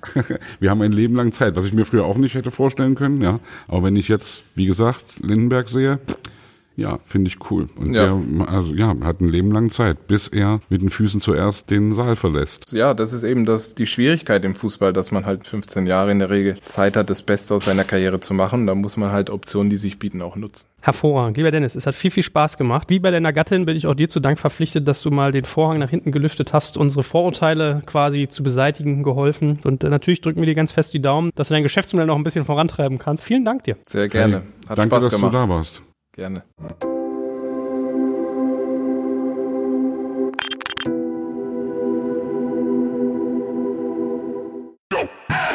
Jetzt kommt ein kleiner Werbespot. Aufgepasst! Wusstest du, dass HR-Teams heutzutage mit mehr Aufgaben denn je konfrontiert sind? In der aktuellen Studie HR Trends, die Zukunft der Personalarbeit 2024 von Sage, wurden HR-Teams aus sieben verschiedenen Ländern und über 20 Branchen befragt, um top aktuelle Insights in der Entwicklung des Personalwesens zu geben. Sage entwickelt HR-Tools und Software für dein Unternehmen, um Lohnabrechnungen, Personalmanagement, Buchhaltung und mehr zu vereinfachen. So, und die Studie von Sage zeigt unter anderem, dass ganze 91% der HR-Teams angeben, dass ihre Arbeit Arbeitsbelastung im letzten Jahr zugenommen hat, aber gleichzeitig glauben 79 Prozent der Befragten, dass Automatisierung ihre Prozesse zukünftig verbessern und Zeit sparen kann. Ebenfalls spielt auch KI eine große Rolle. Derzeit nutzen etwa ein Drittel bereits Chatbots wie ChatGPT in ihren Prozessen und circa drei Viertel der PersonalleiterInnen sind sich bereits sicher, dass KI die Arbeitsweise im HR revolutionieren wird. Du merkst, die Studie ist vollgepackt mit Statistiken, überraschenden Erkenntnissen und Tipps für HR-Führungskräfte, die vorankommen wollen und zeigt eine Momentaufnahme der sich stetig wandelnden Rolle von HR heute. Am besten schaust du dir die Studie HR-Trends, die Zukunft der Personalarbeit 2024 selbst an. Unter digitalkompakt.de slash Sage, S-A-G-E, kannst du sie dir komplett kostenlos herunterladen. Und wie immer findest du alle Infos auch auf unserer Sponsorenseite unter digitalkompakt.de slash Sponsoren. Werbung Ende.